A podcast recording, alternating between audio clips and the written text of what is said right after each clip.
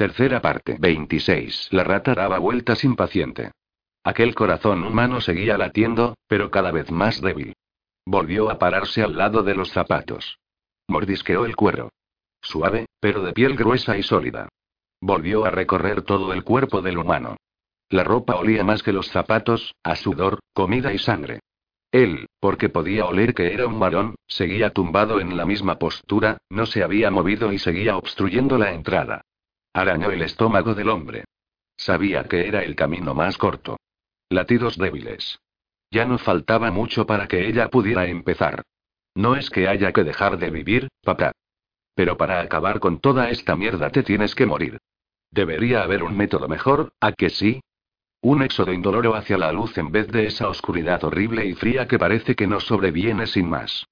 O por lo menos, alguien debería meter un poco de opiáceo en las balas Makarov, hacer lo que yo hice por Rufus, el perro sarnoso, y darme un viaje a Euforia sin billete de vuelta, y menudo viaje, joder. Pero todo lo bueno de este mundo de mierda o exige una receta médica o se ha agotado o es tan caro que tienes que pagar con el alma para poder probarlo. La vida es un restaurante que no te puedes permitir. La muerte es la cuenta de una comida que no has tenido tiempo de comerte. Así que pides lo más caro de la carta, de todos modos te va a llegar la hora, ¿no? Y a lo mejor te da tiempo a probar un bocado. Vale, dejaré de quejarme, papá, así que no te vayas ahora, no has oído el resto. El resto está bien. ¿Por dónde íbamos? Ah, sí. Solo habían pasado un par de días desde que nos metimos en Alnabru, y Peter y Andrei vinieron a buscarnos a Oleg y a mí. A Oleg le taparon los ojos con una bufanda, nos llevaron en coche hasta la casa del anciano y nos condujeron al sótano. Yo no había estado allí nunca. Nos acompañaron primero por un pasillo largo, estrecho y bajo donde tuvimos que ir agachados. Rozábamos los lados con los hombros. Poco a poco comprendí que no se trataba de un sótano, sino de un túnel subterráneo. Una ruta de escape tal vez. Que no le había sido de ayuda a Sixpence. Parecía una rata ahogada. Bueno, es que era una rata ahogada. Después volvieron a ponerle la bufanda a Oleg y lo llevaron al coche. Mientras, a mí me mandó llamar el anciano. Lo tenía sentado delante de mí, sin mesa de por medio. ¿Estabais allí? Preguntó. Lo miré a los ojos.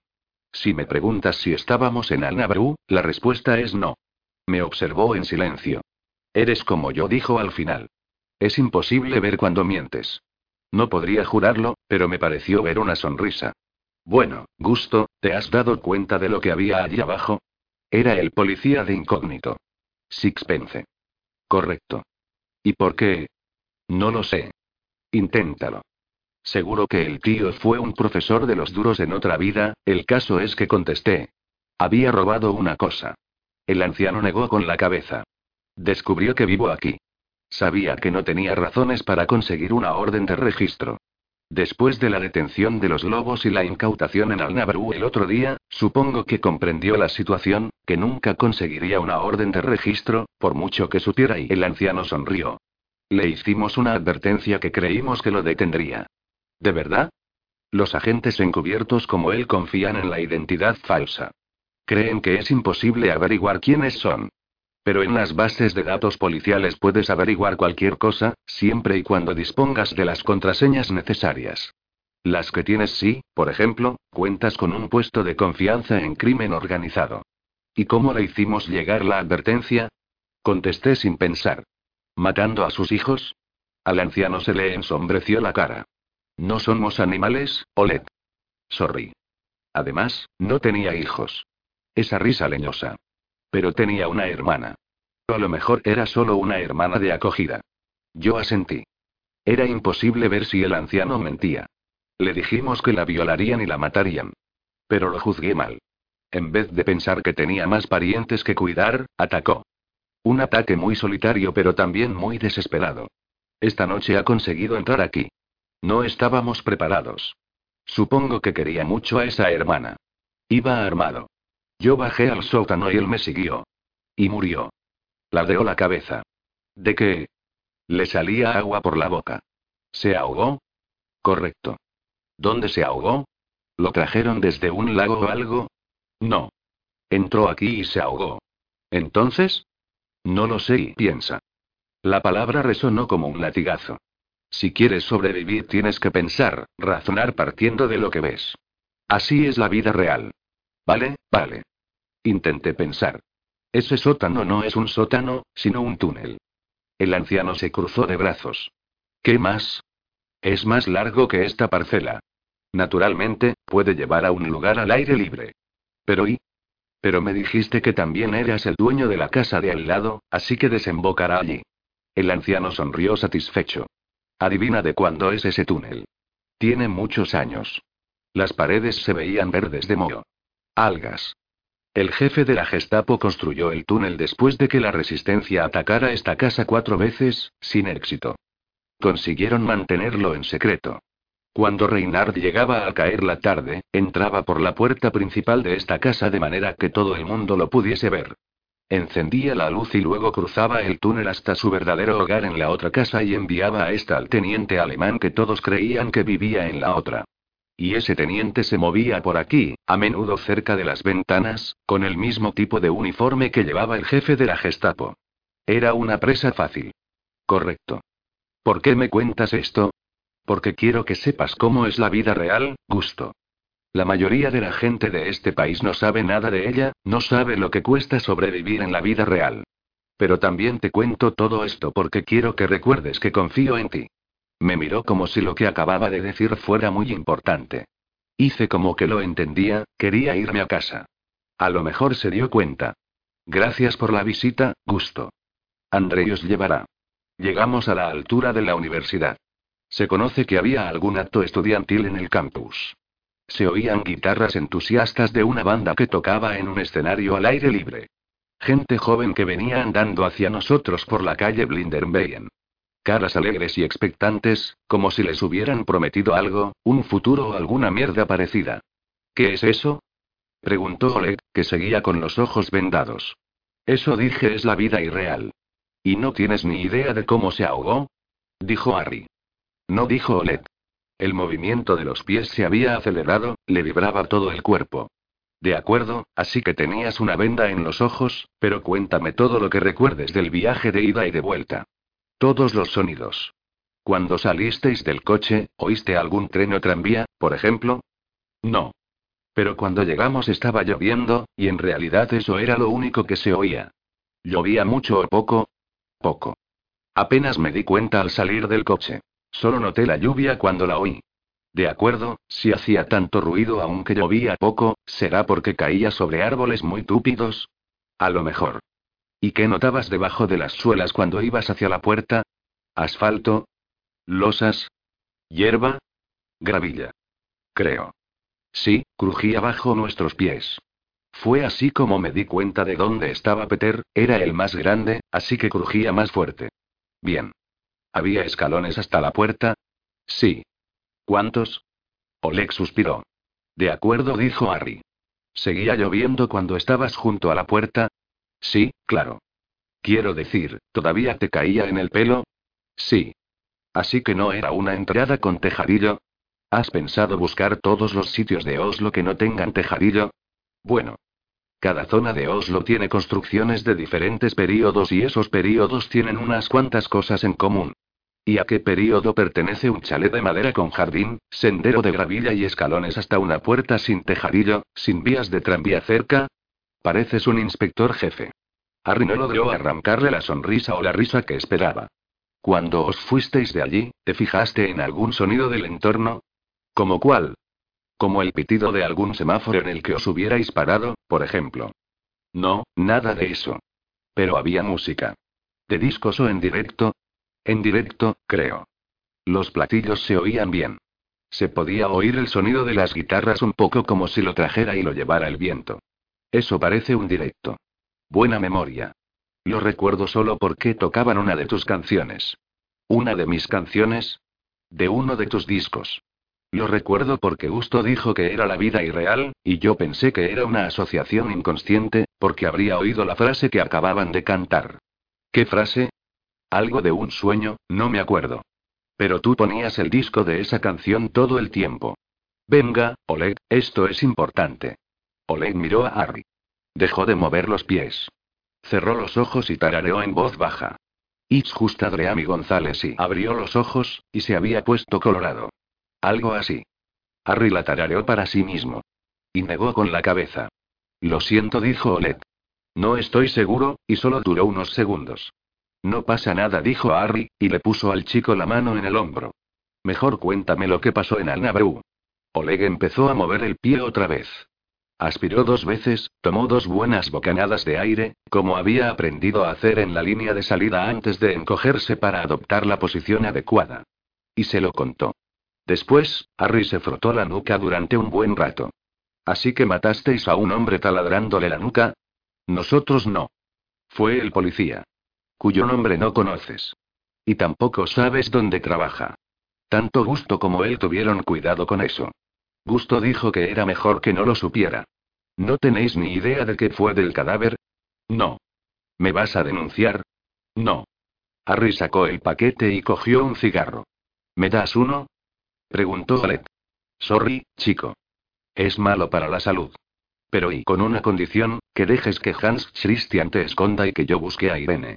Oleg miró hacia los bloques de viviendas que se alzaban en la colina, detrás del polideportivo.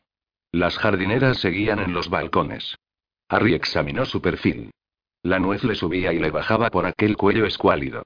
Hecho dijo. Bien, Harry le dio un cigarro y encendió los dos. Ahora comprendo lo del dedo de metal, dijo Oleg. Es para fumar. Pues sí, dijo Harry sujetando el cigarro entre la prótesis de titanio y el dedo índice mientras marcaba el número de Raquel. No tuvo que pedirle el número de Hans Christian, él ya estaba con ella. El abogado dijo que vendría enseguida. Oleg se dobló como si de repente hiciera más frío. ¿Dónde me va a esconder? No lo sé y no lo quiero saber. ¿Por qué no? Tengo unos testículos muy sensibles. Hablo por los codos solo con oír la palabra piano. Oleg se rió. Brevemente, pero era una risa. No me lo creo. Habrías dejado que te mataran sin decirle una palabra. Harry miró al chico. Podría haber seguido soltando chistecillos el resto del día solo por ver el breve destello de una sonrisa de vez en cuando. Siempre has tenido muy buena opinión de mí, Olet. Demasiado buena. Y yo siempre quería que me vieras mejor de lo que soy.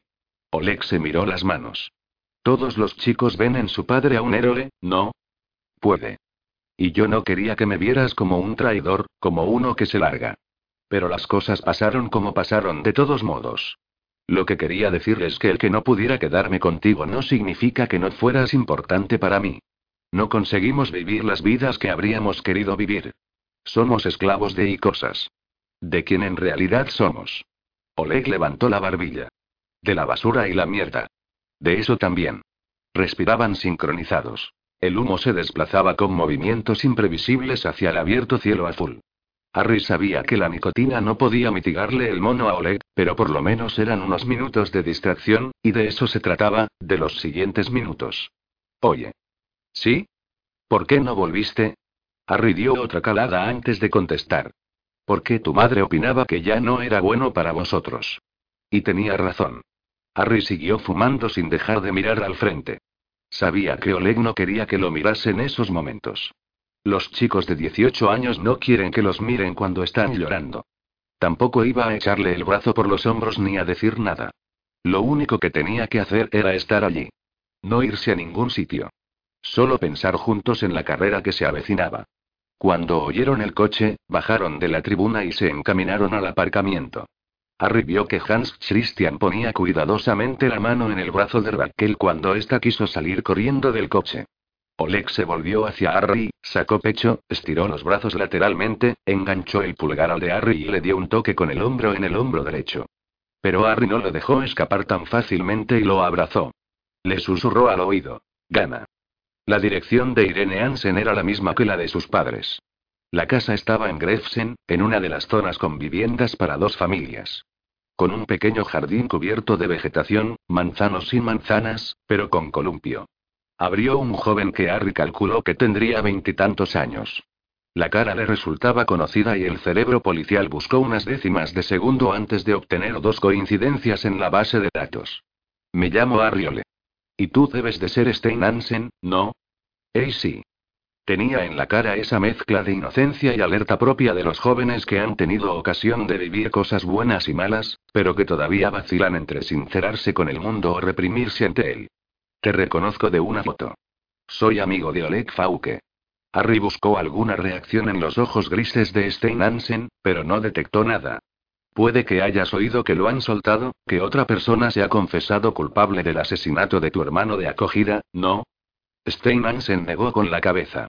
Aún con la gesticulación mínima indispensable. Yo era policía. Estoy intentando encontrar a tu hermana Irene. ¿Por qué? Para asegurarme de que está bien. Se lo he prometido a Oleg.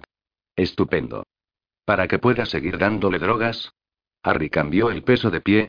Oleg está limpio. Cuesta, como seguramente sabes. Pero está limpio porque quiere intentar encontrarla por sí mismo. La quiere, Stein.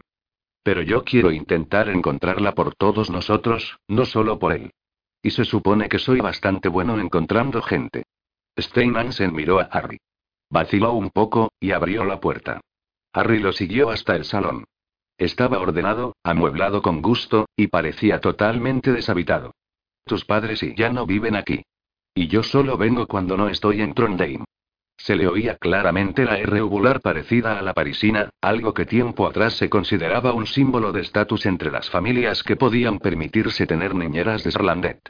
Una R que conseguía que tu voz fuera fácil de recordar, pensó Harry sin saber por qué lo pensaba. Encima de un piano que parecía que nadie hubiera tocado nunca había una foto. Tendría unos seis o siete años.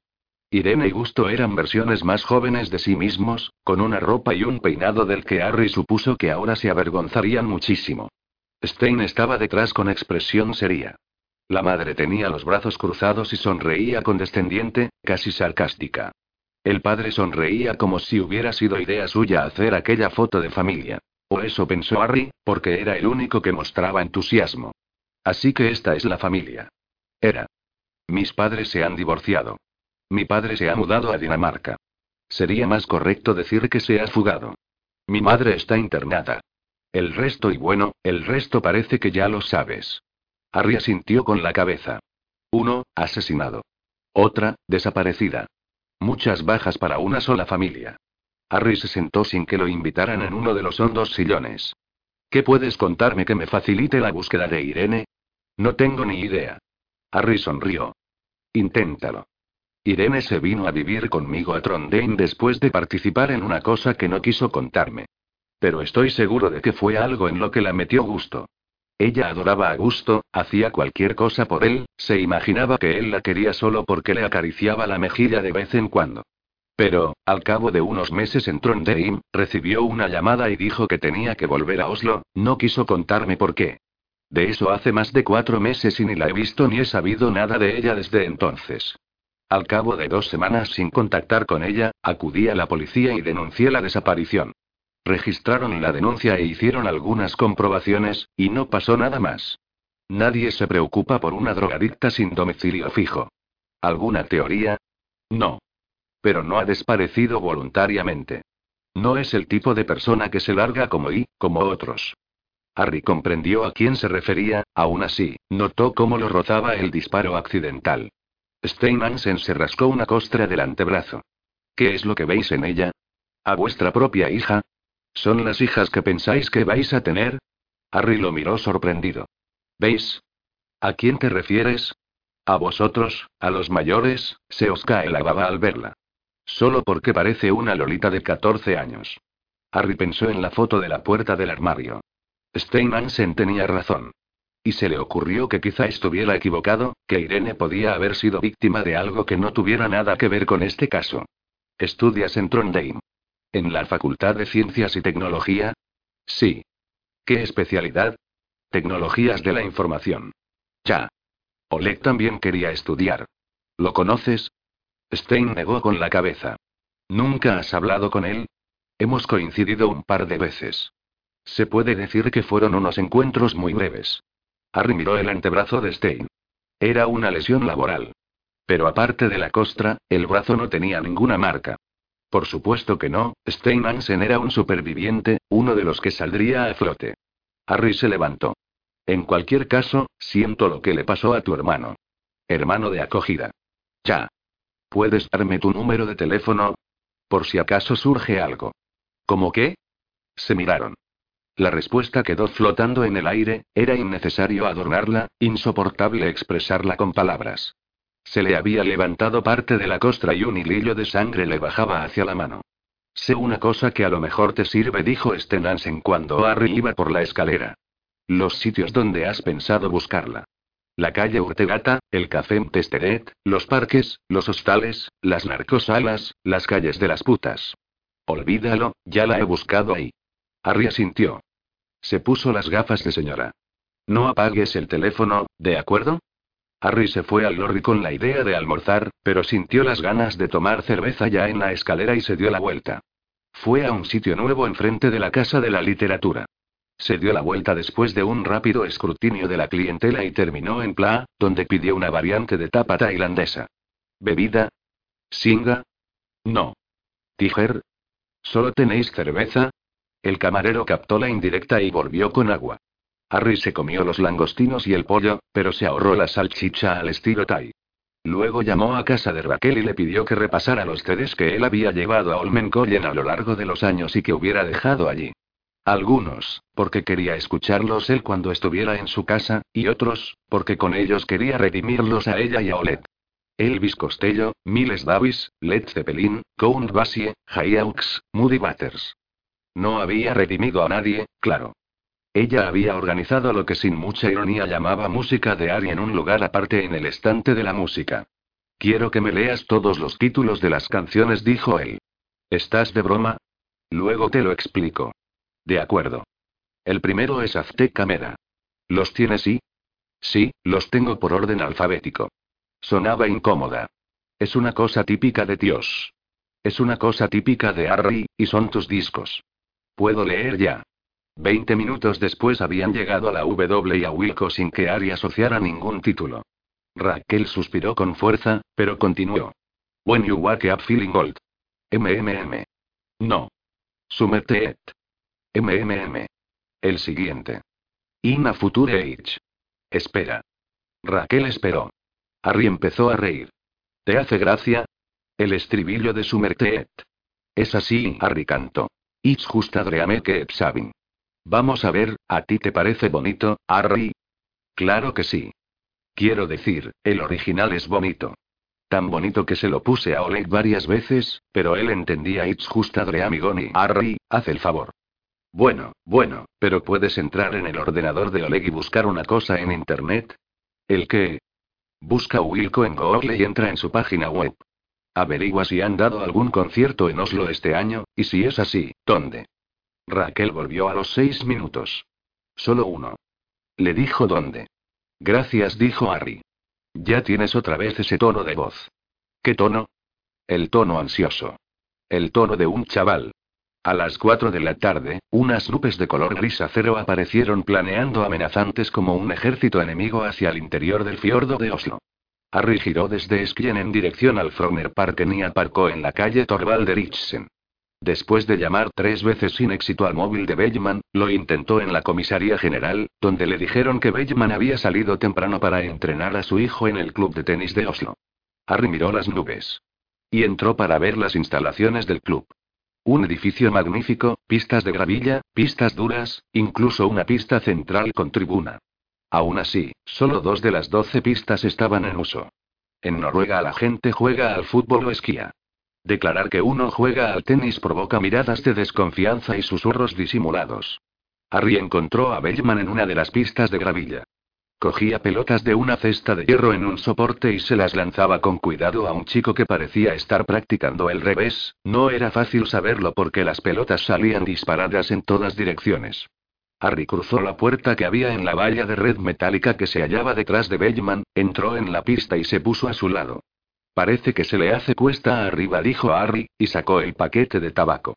Harry dijo Michael Bellman, sin parar ni quitar la vista del chico. Está mejorando. Veo cierto parecido, ¿eh sí? Mi hijo. Philip. Diez años. El tiempo pasa. ¿Talento? Le falta un poco para alcanzar al padre, pero tengo fe. Solo hay que darle un empujoncito. Creía que eso ya no estaba permitido. Les hacemos a nuestros hijos un flaco favor, Harry. Mueve las piernas, Philip. ¿Has encontrado algo relacionado con Martín Pran? ¿Pran? El jorobado excéntrico del Radium Hospitalet. Así, lo de tu instinto. Sí y no. Es decir, sí. Lo investigué. Y no, no tenemos nada relacionado con él. De verdad, nada. Ya. Quería pedirte otra cosa. De rodillas. ¿De qué se trata? Una autorización judicial para exhumar el cadáver de Gusto Hansen y ver si debajo de las uñas queda sangre suficiente para hacer otra prueba. Bergman apartó la vista de su hijo, evidentemente para ver si Harry hablaba en serio. Hay una confesión muy verosímil, Harry. Creo que puedo decir con bastante seguridad que te la van a denegar. Gusto tenía sangre debajo de las uñas. La muestra desapareció antes de llegar a analizarse. Esas cosas pasan. Muy rara vez. ¿Y a quién crees que pertenece la sangre? No lo sé. ¿Ni siquiera sabes de quién es la sangre? No. Pero si sabotearon la primera muestra, eso quiere decir que es peligrosa para alguien. Ese camello de Speed que confesó, por ejemplo, Adidas. Nombre completo, Chris Reddy. Da igual, pero no has acabado con este asunto ahora que han puesto en libertad a Oleg Fauke. Da igual, pero no debería el chico sujetar la raqueta con las dos manos cuando practica el revés. ¿Entiendes de tenis? He visto bastante en la tele. El revés con una mano desarrolla el carácter. Ni siquiera sé si la sangre tiene algo que ver con el asesinato, a lo mejor resulta que es de alguien que, simplemente, tiene miedo de que lo relacionen con gusto. ¿Como quién? Dubai, tal vez. Además, no creo que Adidas matara de gusto. Ah, no. ¿Por qué no? Un camello de los duros que confiesa así, de repente. Entiendo tu argumento, dijo Bateman. Pero es una confesión. Y de las buenas. Y solo es un asesinato por tema de drogas, continuó Harry, agachando la cabeza para evitar una bola extraviada. Y ya tenéis suficientes casos por resolver. Bergman suspiró. Así ha sido siempre, Harry. Tenemos los recursos al límite, demasiado como para dar prioridad a asuntos a los que se ha dado una solución. ¿Una solución? ¿Qué pasa con la solución? Como jefe no tengo más remedio que aprender a expresarme de un modo ambiguo. De acuerdo, te facilito dos soluciones si me ayudas a encontrar una casa, solo una. Bergman dejó de lanzar pelotas. ¿Qué? Un asesinato en Alnabru. Un motero al que llaman Tutú. Una fuente me ha contado que le atravesaron la cabeza con un taladro. ¿Y la fuente está dispuesta a testificar? Puede ser. ¿Y la otra? El agente encubierto que llegó flotando a tierra cerca de la ópera. La misma fuente lo vio muerto en el suelo del sótano de Dubái. Bergman guiñó un ojo. Las manchas de pigmentación llameaban, y a Harry se le vino a la cabeza la figura de un tigre. Papá. Ve a llenar la botella de agua en los vestuarios, Philip. Está cerrado, papá. ¿Y el código es? El año en que nació el rey, pero no me acuerdo de. Pues acuérdate y sacia tu sed, Philip. El chico salió por la verja cabizbajo. ¿Qué quieres, Harry? Quiero que un equipo repase la zona de la plaza de Plassen en la universidad, en un radio de un kilómetro. Quiero una lista de todos los chalets que se correspondan con esta descripción. Le dio una hoja de papel a Beyman. ¿Qué pasó en Plassen? Nada, que hubo un concierto. Cuando Bellman se dio cuenta de que no le iba a explicar nada más, miró la hoja y leyó en voz alta. Chalets de madera antiguos con largo sendero de gravilla, árboles frondosos y peldaños delante de la puerta de entrada, pero sin tejadillo. Parece la descripción de la mitad de los chalets de Blindern. ¿Qué buscas? Bueno, Harry encendió un cigarro. Una madriguera de ratas. Un nido de águilas. ¿Y si lo encontramos, entonces qué? Tú y tu gente necesitáis una orden de registro para cualquier cosa, pero un ciudadano corriente como yo podría perderse una noche de otoño y tener que buscar cobijo en el chalet más cercano. De acuerdo, veré lo que puedo hacer. Pero explícame primero por qué estás tan interesado en cazar a ese Dubai. Harry se encogió de hombros. De formación profesional, probablemente. Tú consígueme la lista y envíala a la dirección de correo electrónico que aparece al final de la hoja. Y ya veremos lo que yo puedo conseguirte a ti. Philip volvió sin agua cuando Harry ya se iba y, de camino al coche, pudo oír el sonido de una pelota que daba en el bastidor de la raqueta y que soltaba un taco en voz baja. Cuando Harry se sentó al volante, un estruendo de cañones resonó lejano en el seno del ejército de Nupes y se hizo de noche súbitamente. Arrancó el motor y llamó a Hans Christian Simonsen. Soy Harry. ¿Cuál es hoy por hoy la pena por profanar una tumba? Bueno, de cuatro a seis años, supongo. ¿Estarías dispuesto a arriesgarte? Una pausa breve. ¿Para qué? Para coger a la persona que mató a Gusto. Y a lo mejor a la que va por Olet. Una pausa larga. Si estás seguro de que sabes lo que haces, te acompaño. Y si no lo estoy, una pausa muy breve. Estoy contigo. De acuerdo, averigua dónde está la tumba de gusto y consigue palas, linterna, corta uñas y dos destornilladores. Lo haremos mañana por la noche. Harry cruzaba con el coche la plaza de Solly cuando empezó a llover. El agua azotaba los tejados, azotaba las calles, azotaba al chico que estaba en cuadratura enfrente a la puerta abierta del bar donde todo el mundo podía entrar tal como era, igual que en la canción de Nirvana. El chico de la recepción miró desolado a Harry cuando lo vio entrar. ¿Quieres que te preste un paraguas? No, a no ser que tu hotel tenga goteras, dijo Harry pasándose la mano por el pelo, lo que provocó una fina ducha de agua. ¿Algún mensaje? El chico se rió como si fuera un chiste. Cuando Harry subía las escaleras hacia el tercer piso, le pareció oír pasos más abajo y paró. Prestó atención. Silencio. O había sido el eco de sus propios pasos, o el otro también se había parado. Harry continuó andando despacio.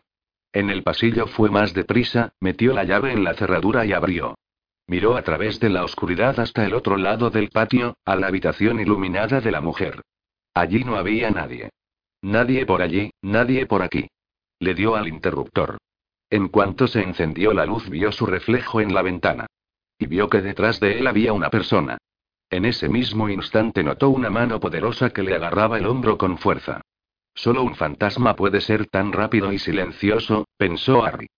Se dio la vuelta rápidamente, pero sabía que era demasiado tarde. 27. Yo los vi. Una vez. Parecían un cortejo fúnebre.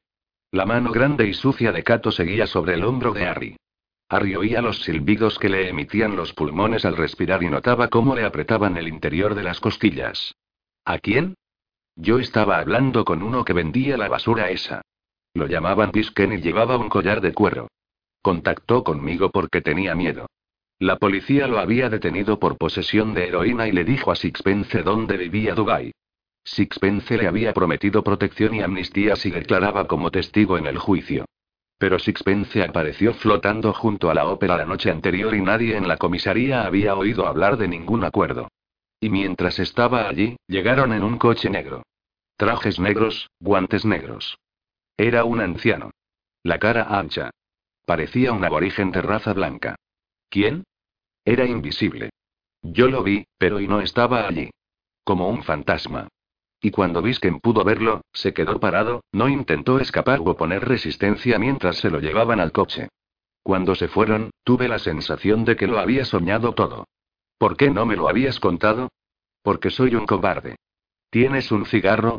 Harry le dio el paquete de tabaco y Kato se desplomó en la silla. Te has propuesto cazar a un fantasma, y yo no quiero tener nada que ver. Entonces lo de ahora y. Kato se encogió de hombros y alargó la mano.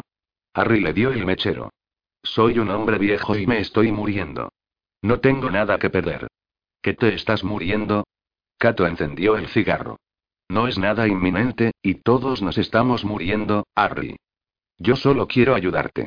¿A qué? No lo sé. ¿Qué planes tienes? ¿Quieres decir que puedo confiar en ti? No, coño, no puedes confiar en mí. Pero soy un chamán. También puedo hacerme invisible. Puedo ir y venir sin que nadie se dé cuenta.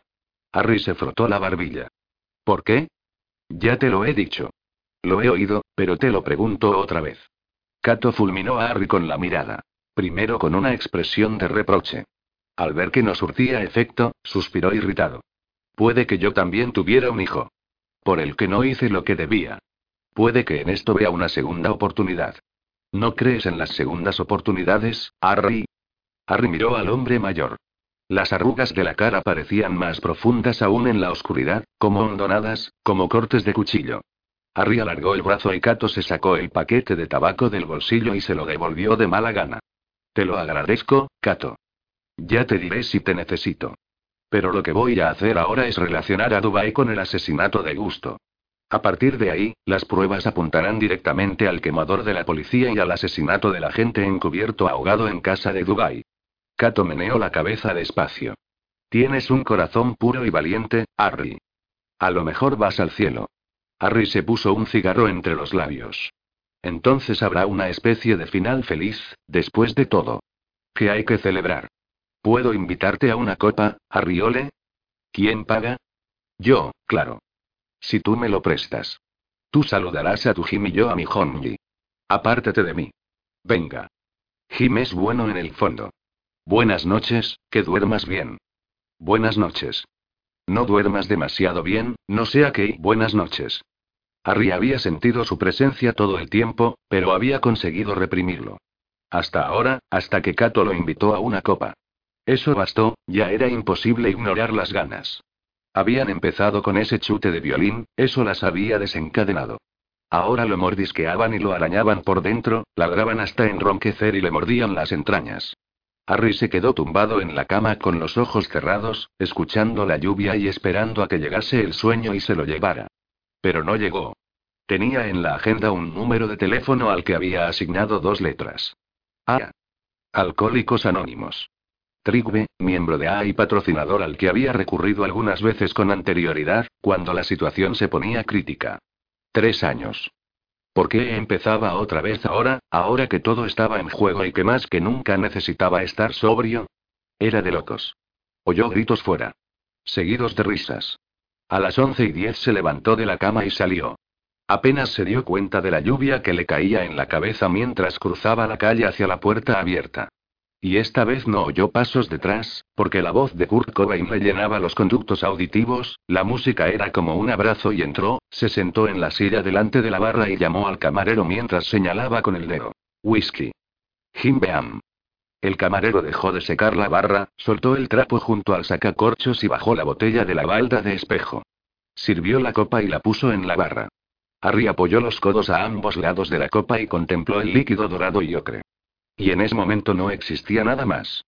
Ni Nirvana, ni Oleg, ni Raquel, ni Gusto, ni Dubai. Tampoco la cara de Tordes Schultz.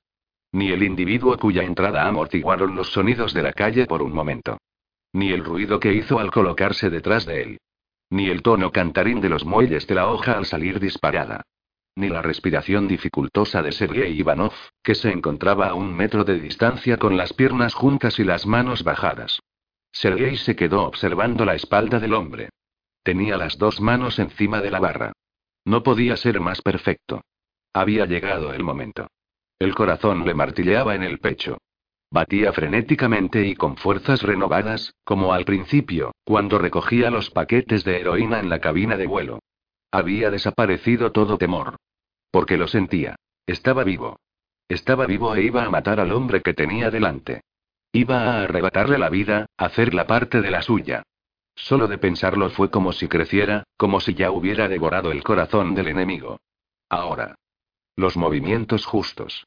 Sergei respiró, dio un paso adelante, le puso a Harry la mano izquierda en la cabeza. Como una bendición. Como si fuera a bautizarlo. 28. Sergei Ivanov no consiguió cogerlo. Simplemente, no pudo. La puta lluvia le había mojado el cuero cabelludo y el pelo, tan corto que se le resbaló entre los dedos y no pudo echarle la cabeza hacia atrás. Sergei volvió a extender la mano izquierda hacia adelante, le rodeó al hombre la frente y tiró hacia atrás de la cabeza al tiempo que le ponía el cuchillo delante. El torso del hombre dio un tirón. Sergei acercó el cuchillo, notó que entraba en contacto con la garganta, que se deslizaba a través de la piel. Así. El chorro cálido de la sangre en el pulgar. No tan fuerte como esperaba, pero con tres latidos más del corazón todo se habría terminado. Levantó la cabeza para ver la fuente. Vio la dentadura y, debajo, la herida abierta desde donde manaba la sangre que bajaba por la camisa. Y la mirada del hombre. Fue la mirada, una mirada fría y furiosa de animal salvaje, lo que le hizo comprender que el trabajo no estaba terminado. Cuando Harry sintió la mano en la cabeza, lo entendió instintivamente. Entendió que no se trataba de un cliente borracho ni de un viejo amigo, sino que eran ellos. La mano se resbaló y eso le dio a Ari una décima de segundo para mirar al espejo, ver el destello del acero.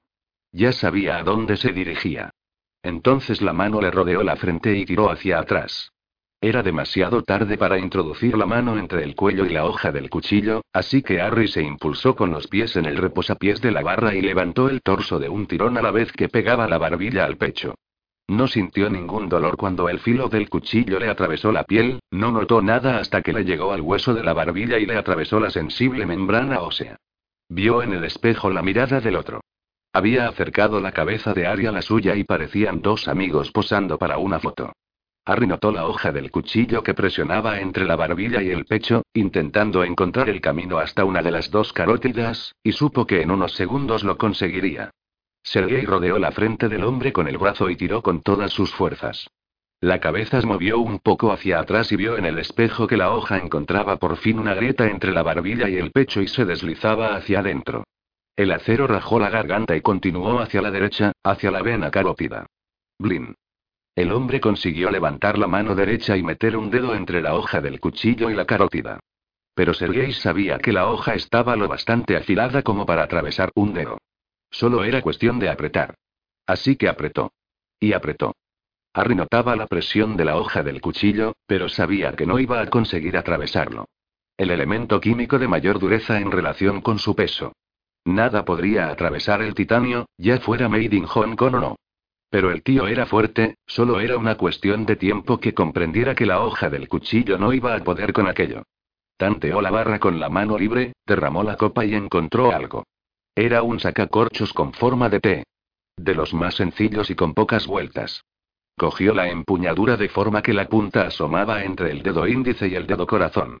Lo invadió el pánico cuando oyó que la hoja del cuchillo se deslizaba por la prótesis del dedo. Se obligó a mirar hacia abajo para poder verse en el espejo. Para ver dónde debía clavar. Levantó la mano hacia el lado y la impulsó hacia atrás, justo detrás de su cabeza. Notó cómo el atacante se tensaba entero cuando la punta del sacacorchos le perforó la piel a un lado del cuello. Pero fue una herida poco profunda e inofensiva que no lo detuvo. Empezó a tirar del cuchillo hacia la izquierda. Harry se concentró. Era un sacacorchos que necesitaba una mano firme y entrenada pero que, con tan solo unas cuantas vueltas, penetraría profundamente en el corcho. Harry giró dos veces. Notó cómo se deslizaba a través de la carne. Perforaba. Sintió que ofrecía resistencia. La tráquea. Empujó otra vez. Fue como sacar un corcho del lateral de un barril lleno de vino tinto. Sergei Ivanov estaba plenamente consciente y lo vio todo en el espejo cuando el primer latido envió el chorro de sangre hacia la derecha. Su cerebro lo registró, analizó y concluyó. El hombre al que intentaba degollarle había perforado la aorta con un sacacorchos, había pegado un tirón de la arteria y estaba sacándole la vida por un agujero. Sergei tuvo tiempo de pensar otras tres cosas antes del segundo latido, antes de expirar. Que le había fallado a su tío. Que no volvería a ver su querida Siberia. Que iban a enterrarlo con un tatuaje que era una mentira. Con el tercer latido se desvaneció por fin y cuando Kurt Cobain gritó memoria, memoria y la canción tocó a su fin, Sergei Ivanov ya estaba muerto. Harry se levantó de la silla. En el espejo vio que el corte de la barbilla iba de lado a lado. Pero lo peligroso no era eso, lo peor eran los profundos cortes que tenía en el cuello, que no paraban de sangrar y que le habían empapado ya todo el cuello de la camisa. Los otros tres clientes ya habían abandonado el local. Miró al hombre que yacía en el suelo. La sangre seguía brotando del agujero, pero ya no bombeaba. Lo que significaba que el corazón había dejado de latir y no tenía que molestarse en reanimarlo. Y aunque le hubiera quedado algo de vida, Harry sabía que aquel hombre nunca le habría revelado quién lo envió. Porque vio el tatuaje que asomaba por el cuello de la camisa. No conocía los símbolos, pero sabía que eran rusos. Semilla negra, quizá. Era distinto del típico tatuaje de consigna occidental como el del camarero, que estaba pegado a la estantería de cristal y miraba con las pupilas negras de terror. Un terror que parecía cubrirle todo el blanco de los ojos. Nirvana había terminado y el silencio era total. Harry miró el vaso de whisky volcado que tenía delante. Siento la marrada, dijo. Cogió el trapo de la barra y limpió primero donde había puesto las manos, luego el vaso, luego el mango del sacacorchos. Se aseguró de que no quedara nada de su propia sangre en la barra ni en el suelo. Se inclinó hacia el muerto y le secó la sangre de la mano, y limpió la larga empuñadura negra y la hoja finísima del cuchillo. O del arma, porque era un arma, no se podía utilizar para otra cosa y era más pesada que cualquier otro cuchillo que hubiera tenido en las manos. Tenía el filo cortante como el de un cuchillo de sushi japonés. Harry dudó un instante. Dobló la hoja y oyó el suave clic al cerrarse, le puso el seguro y se lo metió en el bolsillo de la chaqueta. ¿Te puedo pagar con dólares? Preguntó Harry, y utilizó el trapo para sacar un billete de 20 dólares de la cartera.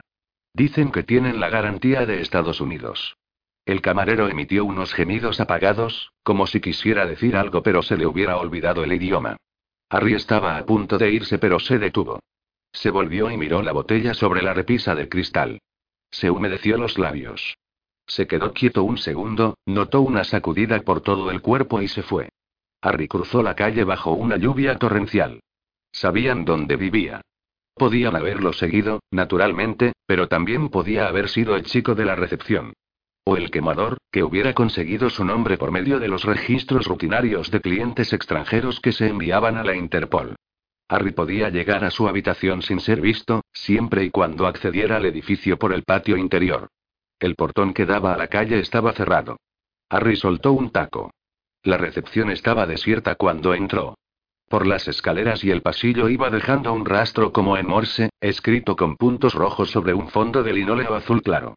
Una vez en la habitación, cogió el juego de costura de la mesita de noche y se fue al baño, se desnudó y se inclinó encima del lavabo, que enseguida se tiñó de rojo.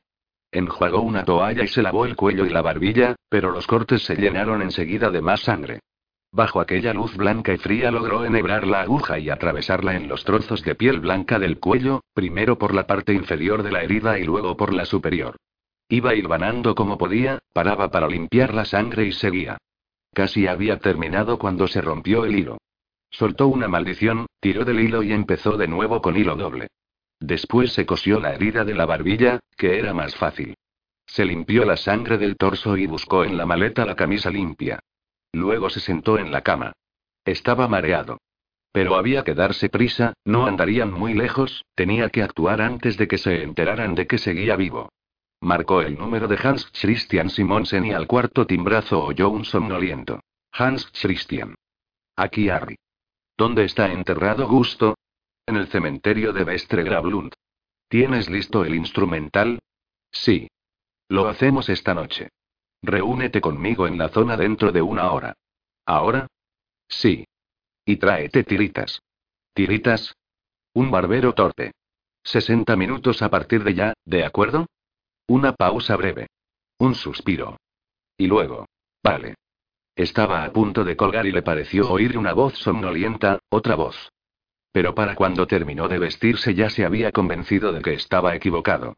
29. Harry esperaba debajo de una farola solitaria. Llevaba allí 20 minutos cuando apareció Hans Christian con un chándal negro y andando con paso ligero. He aparcado en la calle Monolith Bayen, dijo jadeante. ¿El traje de lino es el uniforme habitual para profanar tumbas? Harry levantó la cabeza y Hans Christian abrió los ojos de par en par. Dios mío, qué pinta tienes. Ese barbero y, y no es recomendable, dijo Harry. Ven, vamos a apartarnos de la luz. Cuando llegaron a la oscuridad, Harry se detuvo. ¿Las tiritas? Toma. Hans Christian miraba los chalets a oscuras que poblaban la colina que se alzaba detrás mientras Harry se cubría cuidadosamente con las tiritas el hilo de coser del cuello y la barbilla. Tranquilo, nadie puede vernos, dijo Harry. Cogió una de las palas y echó a andar. Hans Christian se apresuró a seguirlo, sacó la linterna y la encendió. Ahora sí pueden vernos, dijo Harry. Hans Christian apagó la linterna. Cruzaron la arboleda en memoria de los caídos, pasaron las tumbas de los marineros británicos y siguieron adentrándose por los caminos de gravilla. Harry constató que no era verdad que la muerte igualara todas las diferencias. Aquellas lápidas de un cementerio de la zona oeste de la ciudad eran más grandes y más esplendorosas que las del este. La gravilla crujía a cada paso que daban. Fueron caminando más y más deprisa hasta que, finalmente, empezó a oírse un rumor ininterrumpido. Se pararon delante de la tumba de un gitano. Es el segundo camino a la izquierda, susurró Hans Christian, tratando de sujetar el mapa que había imprimido de forma que le diera algo de la escasa luz de la luna. Harry miró a la oscuridad en la misma dirección por la que habían venido. ¿Pasa algo? susurró Hans Christian. Me parece haber oído pasos. Se han parado cuando nosotros nos hemos parado. Harry levantó la cabeza, como si olfateara algo en el aire. Echo dijo. Vamos. Dos minutos más tarde se encontraban delante de una modesta lápida negra. Harry colocó la linterna pegada a la lápida antes de encenderla. Tenía grabada una leyenda en letras de color dorado. Gusto Ansen, 14 de marzo de 2019 y 12 de julio de 1920 y descanse en paz. Bingo susurró Harry secamente. ¿Cómo vamos ahí? empezó Hans Christian, pero lo interrumpió el ruido como de un suspiro cuando Harry clavó la pala en la tierra blanda. Cogió su pala y empezó a cavar. Eran las tres y media y la luna había desaparecido tras una capa de nubes cuando la punta de la pala de Harry dio con algo duro. Quince minutos más tarde el ataúd blanco había quedado al descubierto. Cogieron cada uno un destornillador, se pusieron de rodillas encima del ataúd y empezaron a soltar los seis tornillos de la tapa. No podemos quitar la tapa con los dos encima, dijo Harry. Uno tiene que subir para que el otro pueda abrirla. ¿Algún voluntario? Hans Christian ya casi había terminado de trepar. Harry metió un pie junto al ataúd, apoyó el otro en la pared de tierra y metió los dedos por debajo de la tapa. La levantó y por costumbre, empezó a respirar por la boca. Incluso antes de mirar hacia abajo, notó el calor que salía del ataúd. Sabía que era la energía que generaba la descomposición, pero lo que le puso de punta los pelos de la nuca fue el ruido. El chisporroteo de las larvas devorando la carne. Apoyó la tapa del ataúd en la pared de tierra y la sujetó con la rodilla. Alumbra aquí abajo, dijo. Los cuerpos blancos y sinuosos de las larvas serpenteaban dentro y alrededor de la boca y la nariz del cadáver. Tenía los párpados hundidos, porque los globos oculares eran lo primero que devoraban. El olor no parecía ser gaseoso, sino más bien líquido o sólido. Harry hizo oídos sordos al ruido de las arcadas de Hans Christian y puso en marcha el procedimiento analítico. El cadáver tenía la piel de color terroso. Era imposible confirmar si se trataba de Gusto Hansen, aunque el color del cabello y la forma de la cara así lo indicaban. Pero había otra cosa que llamó la atención de Harry y que le cortó la respiración. Gusto estaba sangrando. En la mortaja blanca crecían rosas rojas, rosas de sangre que se extendía. Pasaron dos segundos hasta que Harry comprendió que la sangre era la suya propia. Se puso la mano en el cuello. Notó los dedos pegajosos por la sangre. El hilo de coser se había roto. La camiseta dijo Harry. ¿Cómo? Tengo que vendarme esto un poco. Harry oyó el ruido de una cremallera y, unos segundos después, una camiseta cayó en el haz de luz. La cogió, vio el logotipo. Ayuda legal gratis. Por Dios, un idiota idealista. Harry se ató la camiseta alrededor del cuello sin saber si le serviría de algo, pero era todo lo que podía hacer en ese momento. Se inclinó sobre gusto, agarró la mortaja con ambas manos y tiró de ella. El cadáver estaba oscurecido, ligeramente hinchado y las larvas le hormigueaban por los agujeros de bala del pecho. Harry determinó que las heridas de bala coincidían con el infieme. Dame las tijeras. ¿Las tijeras? Las tijeras para las uñas. Mierda, tosió Hans Christian. Se me han olvidado. A lo mejor tengo algo en el coche, ¿quieres que y? No hace falta, dijo Harry, y sacó la larga navaja automática del bolsillo de la chaqueta. Soltó el seguro y apretó el botón. La hoja salió con una fuerza brutal, tan fuerte que la empuñadura vibró un poco. Notó el equilibrio perfecto del arma. Se oye algo, dijo Hans Christian. Es Slipknot, dijo Harry. Pulse of de magos. Tarareó suavemente. No, coño. Viene alguien. Pon la linterna de manera que yo vea algo y lárgate, dijo Harry y levantó las manos de gusto para examinar las uñas de la mano derecha. Pero tú y lárgate, dijo Harry, ya. Harry oyó cómo se alejaban los pasos de Hans Christian. La uña del dedo corazón era más corta. Examinó el índice y el anular, y dijo tranquilamente. Soy de la funeraria, estamos haciendo trabajos complementarios. Volvió la cara hacia el jovencísimo guardia de uniforme que lo miraba desde el borde de la tumba. La familia no estaba del todo contenta con la manicura. Sal de ahí. Ordenó el guardia con cierto temblor en la voz. ¿Por qué? Dijo Harry, sacó una pequeña bolsa del bolsillo de la chaqueta sujetándola debajo del dedo anular mientras cortaba laboriosamente. La hoja pasó a través de la uña como si fuese mantequilla. Un instrumento realmente fantástico. Por desgracia para ti, según tu contrato, no puedes intervenir directamente contra los intrusos. Harry utilizó la punta del cuchillo para sacar los restos secos de sangre de la parte inferior de la uña. Si lo haces, te echarán y no conseguirás entrar en la academia de policía y no tendrás permiso para llevar pistolas grandes ni para disparar a nadie en defensa propia. Harry continuó con el dedo índice. Haz lo que dicen las instrucciones, chico, llama a algún policía adulto. Con un poco de suerte, vendrán dentro de media hora.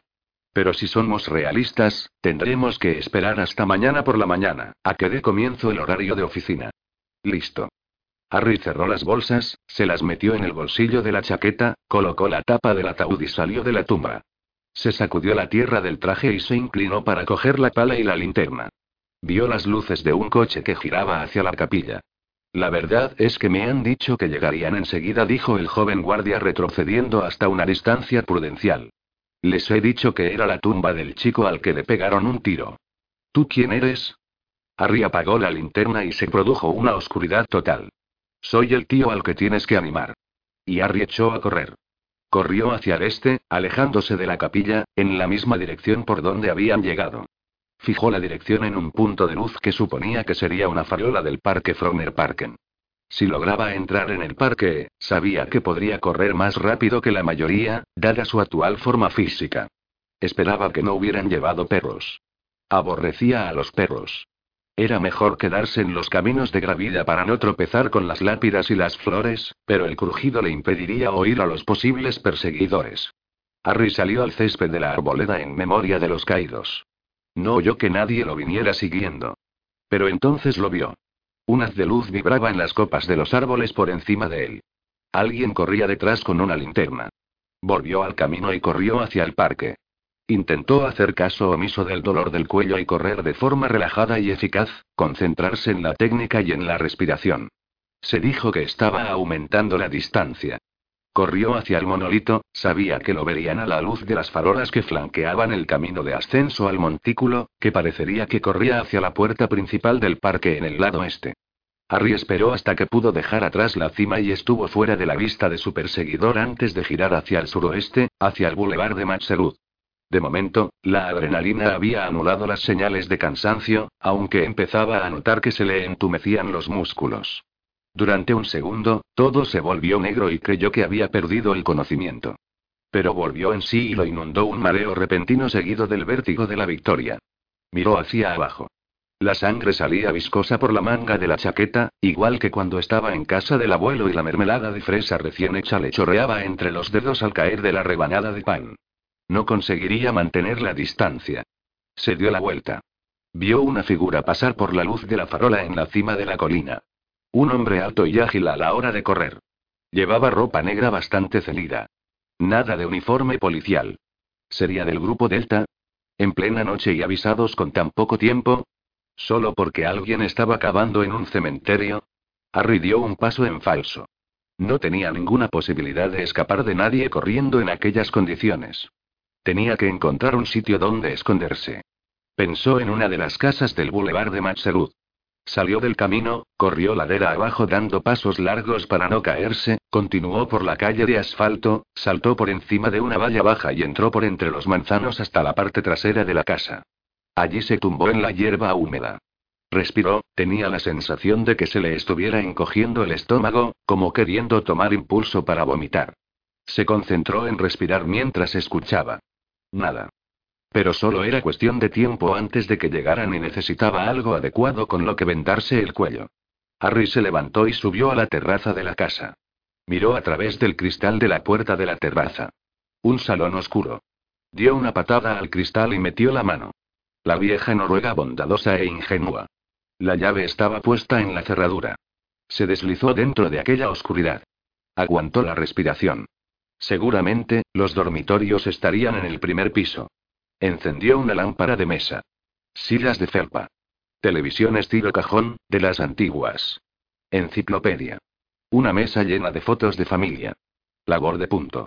Es decir, personas mayores. Y los ancianos duermen bien. ¿O era al revés? Harry encontró la cocina y encendió la luz. Buscó en los cajones. Cubiertos, manteles. Intentó recordar dónde solían guardar esas cosas cuando era pequeño. Abrió el penúltimo cajón. Y allí estaba. Cinta adhesiva corriente, cinta adhesiva para cartón, cinta americana. Cogió los rollos de cinta americana y abrió dos puertas hasta que encontró el baño. Se quitó la chaqueta y la camisa, colocó la cabeza por encima de la bañera y se dirigió la ducha hacia el cuello. Miró el esmalte blanco que, en un instante, se cubrió de una película roja. Usó la camiseta para secarlo e intentó juntar los bordes de la herida con los dedos mientras se enrollaba la cinta plateada varias veces alrededor del cuello. Comprobó si estaba lo bastante apretada, al fin y al cabo, necesitaba un poco de sangre para el cerebro. Se puso la camisa y la chaqueta. Un nuevo ataque de vértigo. Se sentó en el filo de la bañera. Notó un movimiento. Levantó la cabeza. Desde el umbral lo miraba un rostro de mujer de edad avanzada, pálida y con los ojos desorbitados de miedo. Encima del camisón llevaba una bata roja acolchada. Despedía un brillo extraño y chisporroteaba cuando se movía. Harry supuso que estaba hecha de un material sintético que ya no existía, que estaba prohibido, sería cancerígeno, de amianto o algo. Soy policía, dijo Harry. Carraspeó. Ex policía. Y en estos momentos estoy en apuros. Ella no dijo nada, se quedó allí sin más. Por supuesto, pagaré el cristal roto. Harry cogió la chaqueta del suelo del cuarto de baño y sacó la cartera. Dejó unos billetes encima del lavabo. Dólares de Hong Kong. Son y mejores de lo que parece. Intentó sonreírle y se percató de que dos lágrimas le bajaban por las mejillas arrugadas. No, por favor, dijo Harry, y notó el pánico, la sensación de estar deslizándose, de perder el control. No tengas miedo. De verdad, no te voy a hacer nada malo. Me iré enseguida, ¿de acuerdo? Logró meter el brazo vendado dentro de la manga de la chaqueta y se fue hacia la puerta. La mujer retrocedió arrastrando un poco los pies, pero sin perderlo de vista. Harry mantuvo las palmas de la mano levantadas y se fue rápidamente hacia la puerta de la terraza. Gracias, dijo. Y perdona. Empujó la puerta y salió a la terraza. La fuerza del impacto en la pared le hizo pensar en un arma de gran calibre. Luego llegó el sonido del propio disparo, la explosión de la pólvora que lo confirmaba. Harry cayó de rodillas cuando el siguiente tiro hizo añicos el respaldo de la silla del jardín que tenía a su lado. Un calibre enorme. Harry gateó hacia atrás y entró otra vez en el salón. Tírate al suelo. Gritó en el momento en que explotó la ventana del salón. Los trozos de cristal tintinearon al caer sobre el parquet, la tele y la mesa con las fotos de familia. Harry corrió agachado fuera del salón, por el pasillo y hasta la puerta de entrada. Abrió. Distinguió la llama en la boca del arma que disparó desde la puerta abierta de una limusina negra, debajo de una de las farolas. Sintió un dolor abrasador en la cara y enseguida empezó a resonar un pitido, un sonido alto, incisivo y metálico. Harry se volvió automáticamente y vio que habían destrozado el timbre a tiros. De la pared sobresalían grandes astillas de color blanco. Volvió a entrar. Se tumbó en el suelo. Un calibre superior al que la policía tenía en ninguna de sus armas. Harry pensó en el individuo grande que había visto correr por la colina. No era policía. Tienes algo en la mejilla y era la mujer. Había tenido que gritar para ahogar el sonido del mecanismo del timbre, que se había bloqueado. Ella estaba detrás de él, al final del pasillo. Harry lo comprobó con los dedos. Era una astilla. Se la sacó. Tuvo tiempo de pensar que menos mal que estaba en el mismo lado que la cicatriz, así no reduciría mucho su valor en el mercado. Volvió a sonar. Esta vez era la ventana de la cocina al romperse. Harry estaba a punto de quedarse sin dólares de Hong Kong. Por encima del sonido del timbre se podía oír una sirena a lo lejos. Harry levantó la cabeza. A través del pasillo y el salón vio que en las terrazas de las casas de alrededor empezaban a encender las luces.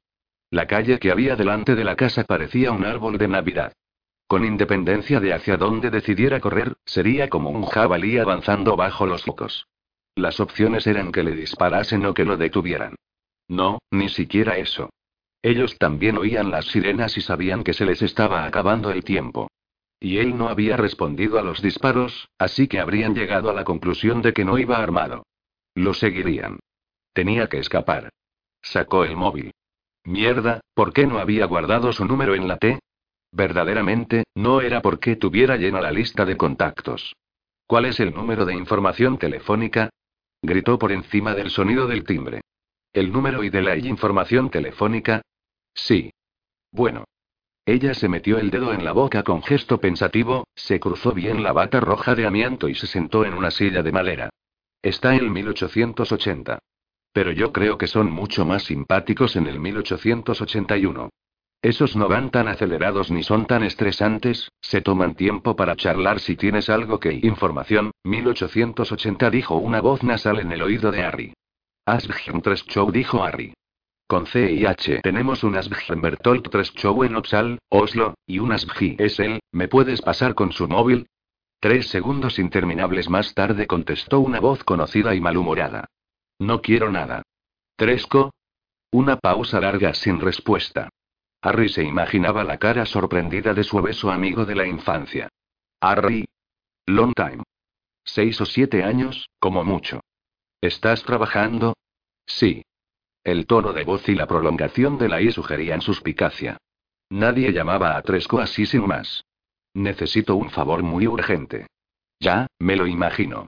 ¿Y qué pasa con ese billete de 100 que te presté? Dijiste y necesito que cortes la corriente en el área de Frogner Parken, el boulevard de Matserud. ¿Qué necesitas qué? Tenemos una actuación policial con un tío armado que se ha vuelto loco. Tenemos que dejarlo sin luz. ¿Sigues trabajando en la estación de Montebello? Nueva pausa. Sí, pero sigues siendo malero. Claro que sí. Sabes, es bastante urgente. A mí qué coño me importa. No estoy autorizado a hacer esas cosas. Tienes que hablar con Emmo, y Ellie está durmiendo. Y no tenemos tiempo. Gritó Harry. En ese instante sonó otro disparo que destrozó el armario de la cocina. La vajilla cayó y se estrelló contra el suelo. ¿Qué coño ha sido eso? preguntó Tresco. ¿Tú qué crees? Puedes elegir entre la responsabilidad de un corte de 40 segundos en el suministro eléctrico o un montón de vidas humanas. Al otro lado se produjo un silencio de unos segundos y luego dijo despacio. Hay que ver, ¿no, Harry? Aquí me tienes ahora, con la sartén por el mango. Nunca lo habrías creído. ¿A que no? Harry tomó aire. Vio una sombra deslizarse por la terraza, allí fuera. No, Tresco, nunca lo habría creído. Puede sí. Tú y Einstein creíais que yo nunca llegaría a nada, ¿verdad? Ya, pero vaya si nos equivocamos. Si me lo pides por Fafi, corta de una vez la puta corriente. Berreó Harry, y se dio cuenta de que la conexión se había cortado. Se puso de pie, cogió a la anciana del brazo y la llevó medio a rastros hasta el baño. Quédate aquí. Susurró, cerró la puerta y se fue deprisa a la puerta de la entrada, que seguía abierta. Salió corriendo a toda velocidad hacia la luz y se armó de valor para enfrentarse al torrente de balas. Y entonces todo se volvió negro. Tan negro que, cuando aterrizó en el camino de losas y rodó hacia adelante, pensó en un momento de turbación que estaba muerto, antes de comprender que 3 Show había cortado la corriente, que había apretado el botón, o lo que coño fuera que hicieran allá arriba, en la central eléctrica. Y que disponía de 40 segundos. Harry corrió a ciegas en la oscuridad más absoluta. Tropezó al saltar la valla, se levantó, notó el asfalto bajo los pies y siguió corriendo. Oyó voces que gritaban y sirenas que se iban acercando, pero también el potente rugido del motor de un coche grande al arrancar. Harry se mantuvo en el lado derecho, procurando no apartarse de la calle. Se encontraba en la parte sur del Frogner Parken, tenía una posibilidad entre mil de conseguirlo. Pasó por delante de chalets a oscuras, árboles, bosque. El vecindario seguía inmerso en la oscuridad. El motor se aproximaba. Tambaleándose, giró a la izquierda y entró en el aparcamiento, frente a las pistas de tenis. Casi se cae en la plaza de gravida por culpa de un agujero o de un charco, pero pudo seguir. Lo único que, en la oscuridad, reflejaba luz suficiente para poder ver algo eran las líneas blancas de cal de las pistas que había detrás de la alambrada. Arribió la silueta de la sede del club de tenis. Corrió hasta el muro que había delante de la puerta de los vestuarios y se tiró al suelo en el momento en que unos faros de coche barrieron la pared. Aterrizó y rodó de lado por el hormigón. Fue un aterrizaje suave y, aún así, sintió vértigo. Se quedó quieto y calladito. Y esperó. No se oía nada. Miró hacia arriba fijamente en la oscuridad. Entonces, sin previo aviso, la luz lo cegó. El farol de la terraza que tenía justo encima. Había vuelto la corriente. Harry se quedó tumbado dos minutos oyendo las sirenas. Coches que iban y venían por la calle que discurría por detrás de la sede del club. Equipos de búsqueda.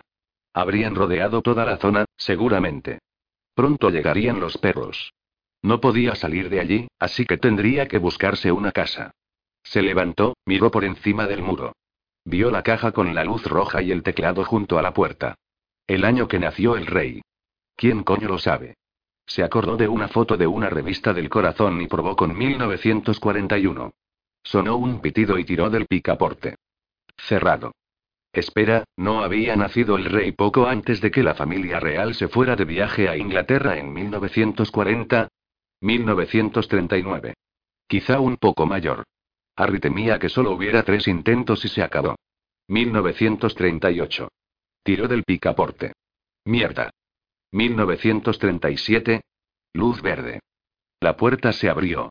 Harry entró rápidamente y notó que la puerta se cerraba a su espalda. Todos los sonidos desaparecieron en el acto. Estaba a salvo. Encendió la luz. Vestuarios. Estrechos bancos de madera. Armarios metálicos. Entonces tomó conciencia de lo agotado que estaba. Podía quedarse allí hasta que amaneciera, hasta que terminara la caza. Inspeccionó el vestuario. Un lavabo con un espejo en medio de la pared. Cuatro duchas. Un aseo. Abrió la pesada puerta de madera que había al fondo. Una sauna. Entró y dejó que la puerta se cerrase a su espalda. Olía a madera. Se tumbó en uno de los amplios bancos de madera, delante de la estufa helada. Cerró los ojos. Treinta. Eran tres. Corrían por un pasillo cogidos de la mano y Harry gritaba que tenían que sujetarse con fuerza cuando viniera la luz para no separarse. Oyó la luz que se acercaba a su espalda, primero como un ruido sordo y luego como un rugido. Y al fin, allí estaba. La oscuridad blanca, el caos negro. Se agarró todo lo que pudo y aún así notaba que las manos se soltaban deslizándose de las suyas. Harry se despertó con una sacudida. Miró el reloj y constató que había dormido tres horas. Soltó el aire con un largo siseo, como si lo hubiera estado conteniendo. Se sentía igual que si le hubieran dado una buena paliza. Le dolía la nuca. Tenía un dolor de cabeza espantoso. Y estaba sudando. Se veían manchas negras en el traje, de tan empapado como estaba. No tuvo que darse la vuelta para saber por qué. La estufa. Alguien había encendido la estufa de la sauna. Se levantó y fue tambaleándose hasta los vestuarios. Había ropa encima del banco y fuera se oía el ruido de las pelotas de tenis al dar contra las cuerdas de las raquetas. Vio que el interruptor del exterior de la sauna estaba pulsado. Habrían pensado darse una sauna caliente después del tenis. Harry fue al lavabo. Se miró en el espejo. Los ojos rojos, la cara roja hinchada. Aquel ridículo collar de cinta americana plateada, el borde se le había clavado en la fina piel del cuello. Se echó agua en la cara y salió al sol de la mañana. Tres hombres, todos con el bronceado y las piernas flacas de los jubilados, dejaron de jugar al verlo. Uno de ellos se ajustó las gafas. Nos falta uno para un doble, joven, ¿te apetece y? Harry miró hacia adelante concentrándose en hablar tranquilamente. Lo siento, chicos. Codo de tenista. Harry notó sus miradas en la espalda mientras seguía bajando hacia Eskinen. En algún sitio debería poder encontrar un autobús. Truls Bernsen llamó a la puerta del jefe de sección. Adelante. Bergman tenía el teléfono pegado a la oreja. Parecía tranquilo, pero Truls conocía demasiado bien a Mikael. La mano, que se llevaba constantemente al pelo bien cuidado, cierta aceleración en la forma de hablar, la arruga de la frente, que indicaba preocupación y Bergman colgó. ¿Una mañana complicada? Dijo Truls dándole una taza de café humeante.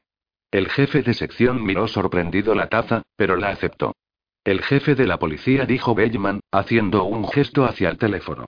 Los periódicos le están dando la lata con esa señora mayor del boulevard de Matserud. Casi echaron abajo la casa a tiro si quiere que le explique lo que ocurrió. ¿Qué le has contestado? Que la central de operaciones envió un coche patrulla allí después de que el guardia del cementerio de Vestre Gravlund informara de que estaban hurgando en la tumba de Gusto Hansen. Que los que estaban profanando la tumba se escaparon cuando llegó el coche patrulla, pero entonces empezaron los disparos en el boulevard de Matserud. Alguien estaba disparando al que se había metido en la casa. La señora está conmocionada, solo dice que el que entró era un joven educado que medía dos metros y medio y con una cicatriz que le cruzaba la cara. ¿Crees que el tiroteo está relacionado con la profanación de la tumba? Bergman asintió con la cabeza. En el suelo del salón había trozos de barro que muy probablemente provenían de la tumba. Así que el jefe de policía se pregunta si está relacionado con el tráfico de drogas, si se trata de un nuevo ajuste de cuentas entre bandas y que si lo tengo todo controlado, ya sabes. Bergman se fue a la ventana y se pasó el dedo índice por el fino tabique de la nariz. ¿Por eso me has llamado? Preguntó Truls, y tomó un sorbito de café. No dijo Bellman de espaldas a Truls. Estaba pensando en la noche que recibimos el soplo anónimo de que toda la banda de los lobos iba a estar reunida en el McDonald's. Tú no participaste en la detención, ¿verdad? No dijo Bernsen, y tosió. No pude. Esa noche estaba enfermo. ¿La misma enfermedad que acaba de entrarte ahora? Preguntó Bellman sin volverse. ¿Cómo? A algunos de los agentes les sorprendió comprobar que la puerta del club de moteros no estuviera cerrada. Y se preguntaban cómo había logrado escapar el tal Tutu que, según Odín, debía estar de guardia. Porque nadie sabía que íbamos a presentarnos allí, ¿verdad? Que yo sepa, solo nosotros, dijo Truls. Bergman miraba por la ventana, y empezó a balancearse sobre los talones. Con las manos a la espalda.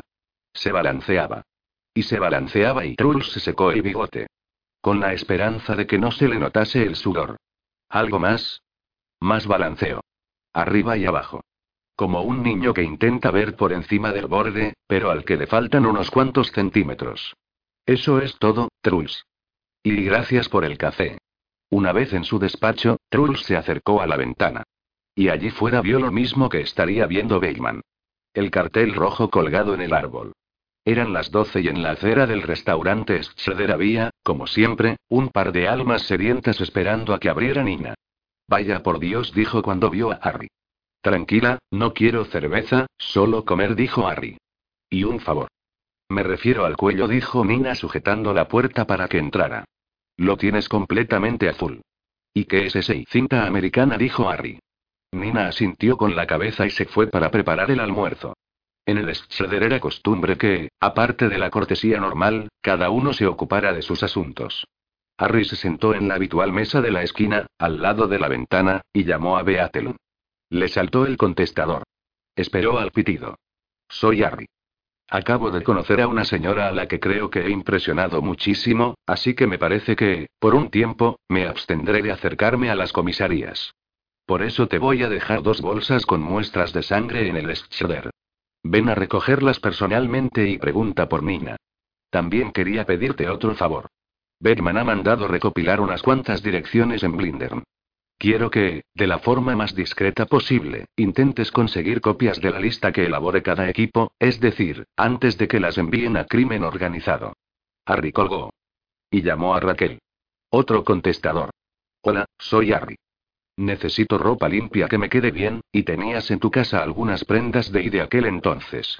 Voy a subir ligeramente de categoría, me alojaré en el plaza, así que si pudieras enviarme algo allí en un taxi cuando llegues a casa, estaría ahí. Se dio cuenta de que automáticamente buscaba palabras que pudieran hacerla sonreír, como súper bien o guay o divino, pero no lo consiguió y remató con un sencillo. Y bien. Nina trajo el café y un nuevo frito mientras Harry marcaba el número de Hans Christian. Ella le echó una mirada censuradora. El Schroeder tenía ciertas reglas no escritas en cuanto al uso de ordenadores, juegos de mesa y móviles. Aquel era un lugar para beber, preferentemente cerveza, comer, hablar o callarse, y como mucho leer el periódico. Leer libros entraría probablemente en la zona gris. Harry hizo una seña para indicar que solo tardaría unos segundos y Nina asintió indulgente. Hans Christian sonó aliviado y horrorizado. Harry, ¡Qué barbaridad! ¿Salió todo bien? En una escala de 1 a 10 y... ¿Sí? ¿Has oído lo del tiroteo en el boulevard de Matserud? No jodas. Eras tú. ¿Tienes armas, Hans Christian? A Harry le pareció oír que el otro tragaba saliva. ¿Crees que las voy a necesitar, Harry? Tú no. Yo. Harry, solo para defensa propia. Y solo por si acaso. Pausa. Solo tengo un rifle de caza viejo que perteneció a mi padre. Para cazar alces. Suena bien. ¿Puedes recogerlo, envolverlo en algo y entregarlo en el Schroeder dentro de tres cuartos de hora? Lo intentaré. ¿Qué y qué vas a hacer? Pues sí, dijo Harry. Y, al encontrarse con la mirada admonitoria de Nina desde el mostrador, remató. Voy a desayunar. Truls Bernsen llegó al cementerio de Gamlevjen y vio una limusina negra aparcada delante de la puerta por la que solía entrar. Y cuando se acercó, la puerta del pasajero se abrió y por ella salió un hombre.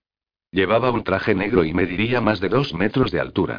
Tenía la mandíbula fuerte, el flequillo liso y un aire asiático indefinible que Truls siempre había relacionado con los lapones, los finlandeses o los rusos.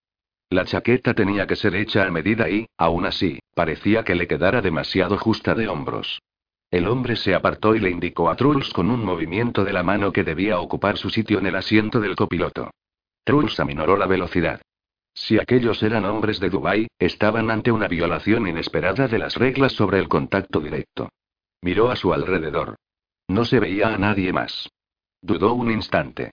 Si habían decidido deshacerse del quemador, lo harían así. Miró al hombre grande. Era imposible descifrar la expresión de su cara y Truls tampoco podía decidir si era una señal buena o mala que el hombre no se hubiera tomado la molestia de ponerse unas gafas de sol. Naturalmente, podía dar la vuelta y largarse. Pero entonces, ¿qué? Un Q5, murmuró Truls para sus adentros. Y entró en el coche. La puerta se cerró inmediatamente.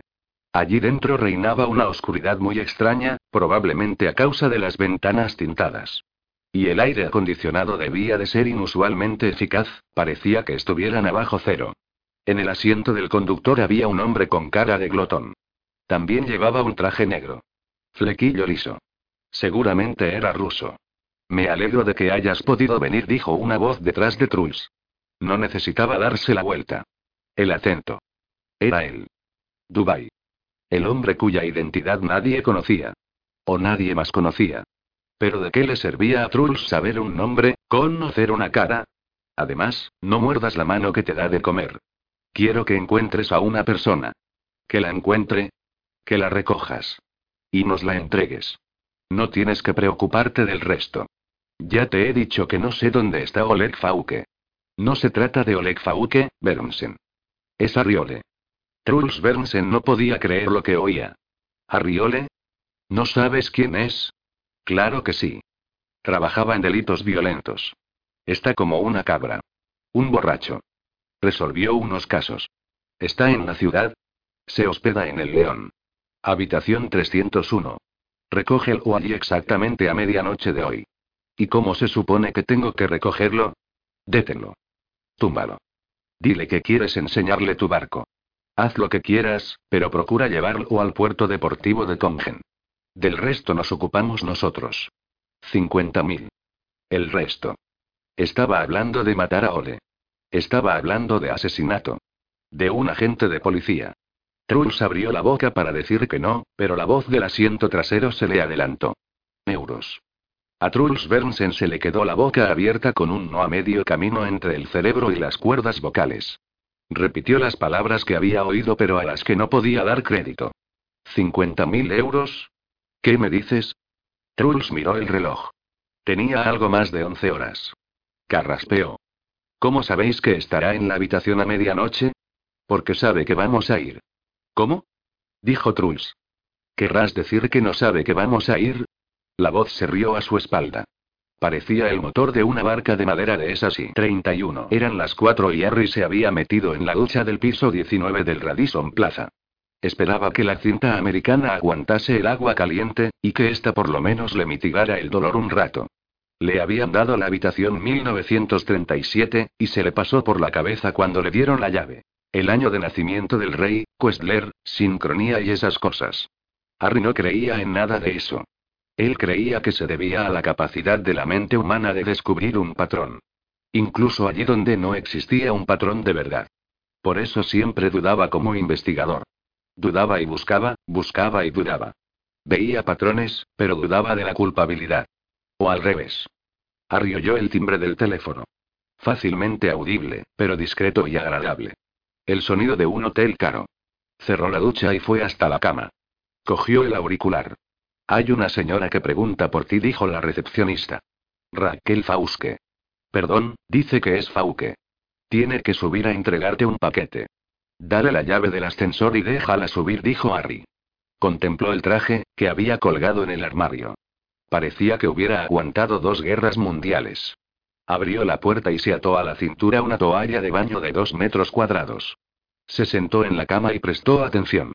Oyó el plin del ascensor y luego sus pasos. Todavía podía reconocerlos. Pasos firmes, cortos, de alta frecuencia, como si siempre llevara una falda estrecha. Cerró los ojos un momento, y cuando los abrió la tenía delante. Hola, hombre desnudo, dijo sonriendo. Dejó las bolsas en el suelo y se sentó a su lado en la cama. ¿Qué es? Pasó la mano por la cinta americana. Nada, una tirita improvisada, dijo él. No tenías que haber venido. Ya, ya lo sé, dijo ella. Pero no encontré nada de tu ropa. Desapareció en el traslado a Ámsterdam. La había tirado, pensó Harry. Le parecía bien. Pero le pregunté a Hans Christian y resulta que tiene un armario lleno de ropa que no usa. No es exactamente tu estilo, pero la talla es más o menos la misma. Abrió las bolsas y Harry miró con horror mientras ella sacaba una camisa Lacoste, cuatro calzoncillos recién planchados, unos vaqueros de Armani con raya, un jersey con cuello de pico, una chaqueta Timberland, dos camisas con un jugador de polo y hasta un par de zapatos de cuero marrón fino. Ella empezó a colgarlo todo en el armario y él se levantó para seguir con la tarea. Raquel lo miraba de reojo y sonrió mientras se metía un mechón de pelo detrás de la oreja. Supongo que no te habrías comprado ropa nueva hasta que ese traje literalmente empezara a caerse a pedazos, ¿verdad? Bueno, dijo Harry moviendo las perchas. La ropa era extraña, pero tenía un olor débil y conocido.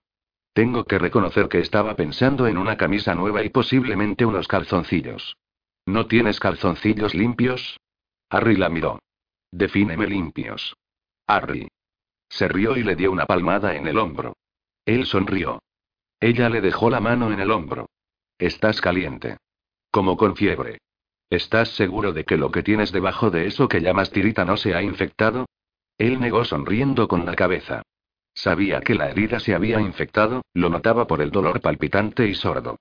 Con sus muchos años de experiencia en delitos violentos, también sabía otra cosa que la policía habría interrogado al camarero y a los clientes del local donde sonaba Nirvana y sabría que la persona que mató al hombre de la navaja había dejado el lugar con heridas profundas en el cuello y la nuca. Que haría mucho que habrían alertado a todos los centros médicos de la ciudad y que estarían vigilando todas las urgencias. Y en estos momentos no tenía tiempo de que lo metieran en prisión preventiva. Ella le acarició el hombro, subió hacia la barbilla y volvió a bajar.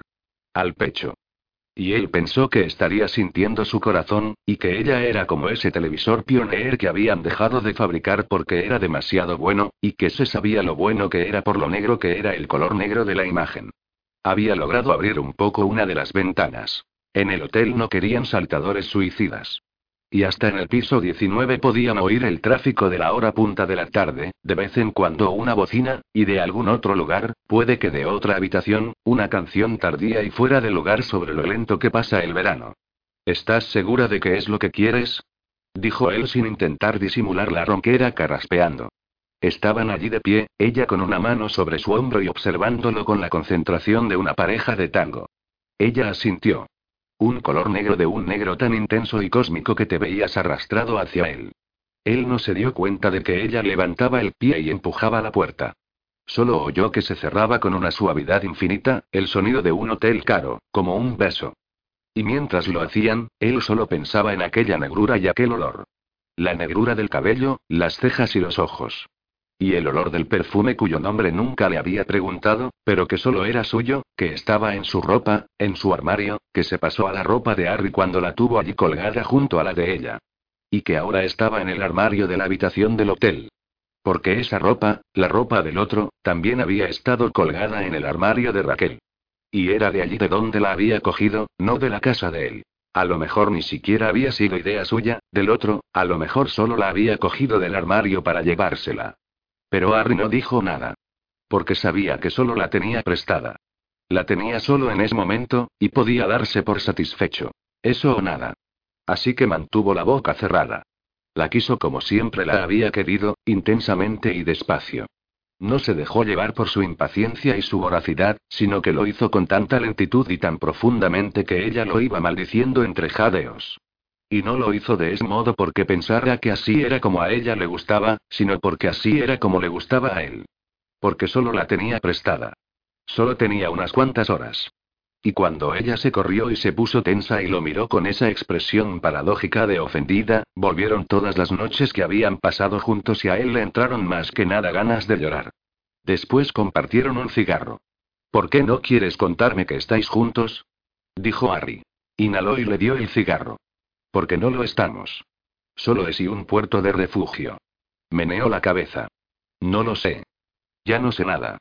Debería alejarme de todo y de todos. Es un buen hombre. Exactamente, por eso. Lo que necesito es un hombre bueno, entonces ¿por qué no quiero un hombre bueno? ¿Por qué somos tan asquerosamente irracionales cuando en realidad sabemos lo que nos conviene? La humana es una especie pervertida y herida, dijo Harry. Y no hay cura, sol o alivio. Raquel se tumbó a su lado. Eso es lo que me gusta de ti, ese optimismo imbatible. Entiendo que esa es mi misión en la vida, cariño, repartir alegría. Harry. MMM. ¿Hay algún camino de vuelta? ¿Para nosotros? Harry cerró los ojos. Escuchaba los latidos del corazón. Los suyos y los de ella.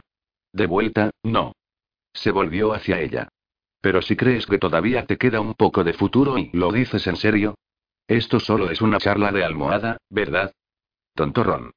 Lo besó en la mejilla, le dio el cigarro y se levantó. Se vistió. Puedes vivir en mi casa, lo sabes, dijo ella. Él negó con la cabeza. Es mejor así en estos momentos. Recuerda que te quiero, dijo ella. No lo olvides nunca. Pase lo que pase. ¿Me lo prometes? Él asintió. Cerró los ojos. La puerta se cerró con la misma suavidad de antes. Volvió a abrir los ojos. Miró el reloj. Es mejor así en estos momentos. ¿Qué otra cosa podía hacer? Volver con ella a Olmenkollen, para que Dubai siguiera hasta allí su rastro y así meter a Raquel en ese ajuste de cuentas, igual que había hecho con el muñeco de nieve. Porque ya se había dado cuenta. De que le habían estado siguiendo los pasos desde el primer día, de que había sido innecesario enviar una invitación a Dubai a través de sus camellos. Lo encontrarían antes de que él les encontrara a ellos. Y luego encontrarían a Olet. Así que la única ventaja que tenía era poder elegir el lugar. La escena del crimen. Y había elegido. Aquí en el plaza no, eso solo era para disponer de un poco más de tiempo, unas horas de sueño y tranquilizarse un poco. El lugar era el león. Harry se planteó ponerse en contacto con Agen. O con Bellman. Explicarles la situación. Pero eso los obligaría a detenerlo, no tendrían otra opción. De todas formas, solo era cuestión de tiempo que la policía conectara la descripción del camarero de Quadraturen, la del guardia de seguridad del cementerio de Vestre Grablund y la de la anciana del boulevard de Matserud. Un hombre de casi dos metros con un traje de lino, una cicatriz a un lado de la cara y tiritas en el cuello y la barbilla. Pronto emitirían una orden de detención contra Ariole. Así que ya era urgente. Se levantó con un lamento, abrió el armario. Se puso los calzoncillos recién planchados y una camisa con jugador de polo. Sopesó los pantalones de Armani. Meneó la cabeza soltando un taco en voz baja y se puso el traje de lino. Sacó la bolsa de tenis que había dejado en la balda del armario. Hans Christian le había dicho que era la única en la que cabía el rifle. Se la echó al hombro y salió. La puerta se cerró a su espalda con un suave chasquido. 32. No sé si es posible explicar exactamente cómo se produjo la sucesión al trono. Exactamente cuando se hizo el violín con el poder y empezó a decidir sobre nosotros en lugar de lo contrario. Todo se había jodido, el trato que había intentado cerrar con Ibsen, el golpe en Alnabru.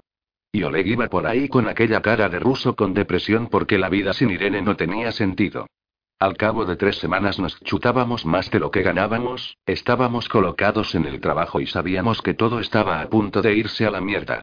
Lo cual, a esas alturas, tenía menos importancia que el siguiente chute. Parece un tópico de mierda, y es un tópico, pero también es la pura verdad. Tan increíblemente sencillo y tan imposible. Creo que puedo decir tranquilamente que nunca he querido a nadie, es decir, no de verdad. Pero estaba desesperadamente enamorado del violín. Porque mientras que Ole utilizaba el violín como medicina para el corazón, para mitigar el dolor, yo usaba el violín para lo que hay que usarlo. Para ser feliz. Y quiero decir exactamente eso, feliz de cojones. Era mejor que la comida, que el sexo, que dormir y sí, mejor que respirar. Y por eso no me sorprendió cuando una noche, después de hacer las cuentas, Andrei me llevó a un lado y me dijo que el anciano estaba preocupado. Itzok dije. Me advirtió que, si no me enmendaba y acudía sobrio al trabajo cada día a partir de aquel momento, el anciano me mandaría a desintoxicación forzosa. Me eché a reír. Dije que no sabía que este trabajo tuviera beneficios adicionales como un programa de servicios sanitarios y esas cosas. ¿Tendríamos Oleg y yo dentista y pensión también? No Tolet. Le vi en la mirada lo que eso significaba más o menos. Pero, coño, yo no tenía planes de salir de la droga todavía. Y Oleg tampoco, así que no hicimos caso y la siguiente noche estábamos tan hasta arriba como el edificio de Posgiro, vendimos la mitad de las existencias, cogimos el resto, alquilamos un coche y nos fuimos a Christiansand. Poniendo al puto Sinatra de los huevos a todo trapo, y got plenty of nothing, y era verdad, ni siquiera teníamos carnet de conducir. Al final Oleg también cantaba, pero solo para ahogar a Sinatra y a Moy, decía. Íbamos riendo y bebiendo cerveza tibia, como en los viejos tiempos. Nos quedamos en el Ernst Hotel, que no era tan raro como podía parecer por el nombre, pero, cuando preguntamos en recepción dónde estaban los camellos de la ciudad, lo único que hicieron fue poner cara de tontos. Oleg me había hablado del festival que habían organizado, que se había ido a pique por culpa de algún idiota desesperado por convertirse en indispensable que contrató bandas tan famosas que no pudieron pagarles. Como fuera, los buenos cristianos de la ciudad afirmaban que la mitad de la población de entre 18 y 25 años eran hoy compradores de droga por culpa de ese festival. Pero nosotros no encontramos ningún cliente, solo estuvimos dando vueltas en la oscuridad de la noche por la calle peatonal, donde había un borracho uno y 14 coros del programa Tenzin, que se preguntaban si queríamos conocer a Jesús. Claro, si quiere violín dije. Pero al parecer Jesús no quería nada de eso, así que volvimos a nuestra habitación de hotel y nos metimos un chute de buenas noches. No tengo ni idea de por qué, pero nos quedamos en ese pueblo. No hacíamos nada, nos colocábamos y cantábamos a Sinatra. Una noche me desperté porque Oleg estaba inclinado sobre mí. Llevaba en brazos a un puto perro. Dijo que se había despertado por el chirrido de unos frenos y, cuando miró por la ventana, vio al perro tirado en la calle. Le eché un vistazo. No tenía buena pinta. Oleg y yo estábamos de acuerdo, se le había fracturado la columna. Era un perro sarnoso y tenía también heridas antiguas. Al pobre le habían dado muchas palizas, Dios sabe si el dueño o los demás perros. Pero no estaba mal. Tenía los ojos castaños y serenos que me miraban como si creyera que yo podría arreglar las cosas. Así que lo intenté. Le di comida y agua, le acaricié la cabeza y le hablé. Oleg dijo que lo teníamos que llevar al veterinario, pero yo sabía lo que iban a hacer, así que nos quedamos con él en la habitación del hotel, colgamos un cartel de Don't Disturb en la puerta y lo dejamos tumbado en la cama. Nos turnamos para quedarnos despiertos y vigilarle la respiración. El perro se quedó allí tumbado, cada vez más caliente y con el pulso más débil. El tercer día le puse el nombre de Rufus. ¿Por qué no? digo yo. Está bien tener un nombre cuando te vas a morir. Está sufriendo, dijo Olet. El veterinario lo sacrificará con una inyección. No duele absolutamente nada. Nadie le va a poner a Rufus una inyección de droga barata para animales, dije, y le di un chasquido a la jeringa. ¿Estás loco? dijo Olet. Ahí hay dos mil en violín. Tal vez. Por lo menos Rufus dejó este mundo en puta clase preferente. Creo recordar que estaba nublado cuando volvíamos a casa. Por lo menos no había Sinatra, ninguna canción. Ya en Oslo, Oleg estaba aterrorizado pensando en lo que pudiera pasar. Yo, curiosamente, me sentía la mar de tranquilo. Fue como si supiera que el anciano no iba a tocarnos. Éramos dos yonkis inofensivos a punto de hundirnos. Sin Blanca, sin trabajo y después de pasado un tiempo, sin violín. Oleg había descubierto que la palabra junkie tenía más de 100 años, que era de cuando los primeros heroinómanos robaban restos de metal en el puerto de Filadelfia y lo vendían para pagarse la droga. Y eso era justo lo que hacíamos Oleg y yo. Empezamos a colarnos en las obras del puerto de Bjrvika y a robar todo lo que pillábamos. Vendíamos el cobre a un chatarrero de Kalbaken, las herramientas a unos obreros de Lituania. Pero empezaron a copiarnos la idea y entonces las vallas se hicieron más altas, los guardas nocturnos más numerosos, la pasma entró en el asunto y los compradores desaparecieron. Así que allí estábamos, con el mono azotándonos todo el tiempo como un negrero rabioso. Y yo sabía que tenía que ocurrírseme una idea realmente buena, una solución final, así que hice lo que hice. Por supuesto, no le dije nada a Olet. Me pasé un día entero preparando el discurso. Y la llamé. Irene acababa de llegar a casa del gimnasio. Casi parecía contenta de oír mi voz. Estuve una hora hablando sin parar. Cuando terminé, ella estaba llorando. La tarde siguiente me fui a Oslo y cuando llegó el tren de Trondheim, yo estaba en el andén. Me abrazó llorando a lágrima viva. Tan joven. Tan considerada. Tan preciosa. Como he dicho, nunca he querido a Ana de verdad, que yo sepa. Pero debí de estar muy cerca, porque ese día por poco lloro yo también. 33. Por la rendija de la ventana de la habitación 301, arrioyó el campanario de una iglesia a dar las 11 en algún lugar a la luz del ocaso. El dolor del cuello y de la garganta tenía la ventaja de que lo mantenía despierto. Se levantó de la cama y se sentó en la silla, la apoyó en la pared al lado de la ventana y se colocó de cara a la puerta, con el rifle en las rodillas. Al entrar, se paró un momento en recepción y pidió que le dieran una bombilla potente para cambiarla por la de su habitación, que no funcionaba, y un martillo para clavar unos clavos que se habían salido del marco de la puerta. Dijo que él mismo lo arreglaría. Después cambió la débil bombilla del pasillo que había justo delante de su puerta y usó el martillo para soltar y quitar el marco. Desde donde estaba sentado vería la sombra por la rendija de debajo de la puerta cuando vinieran. Harry fumó un poco más. Repasó el rifle. Se fumó el resto del paquete. Fuera, en la oscuridad, las campanas de la iglesia dieron las doce. Sonó el teléfono. Era Beate. Le contó que había recibido copias de cuatro de las cinco listas de los coches patrulla que habían peinado el área de Blindern. El último coche patrulla no ha entregado el suyo a crimen organizado, dijo. Gracias, dijo Harry. ¿Has recogido las bolsas de Nina en el Scheder? Sí, les he dicho a los de medicina legal que les den prioridad. Están analizando la sangre ahora. Pausa. ¿Y? Dijo Harry. ¿Y qué? Conozco ese tono de voz, Beate. Hay algo más. Los análisis de ADN no se hacen en unas horas, Harry, pueden ir y pasar días hasta haber conseguido un resultado completo, dijo Harry. Sí. Así que de momento es incompleto. ¿Cómo de incompleto? Harry oyó pasos en el pasillo. Bueno, hay por lo menos un 5% de posibilidades de que coincida. Tienes un perfil de AGN provisional y una coincidencia en el registro de AGN, ¿verdad?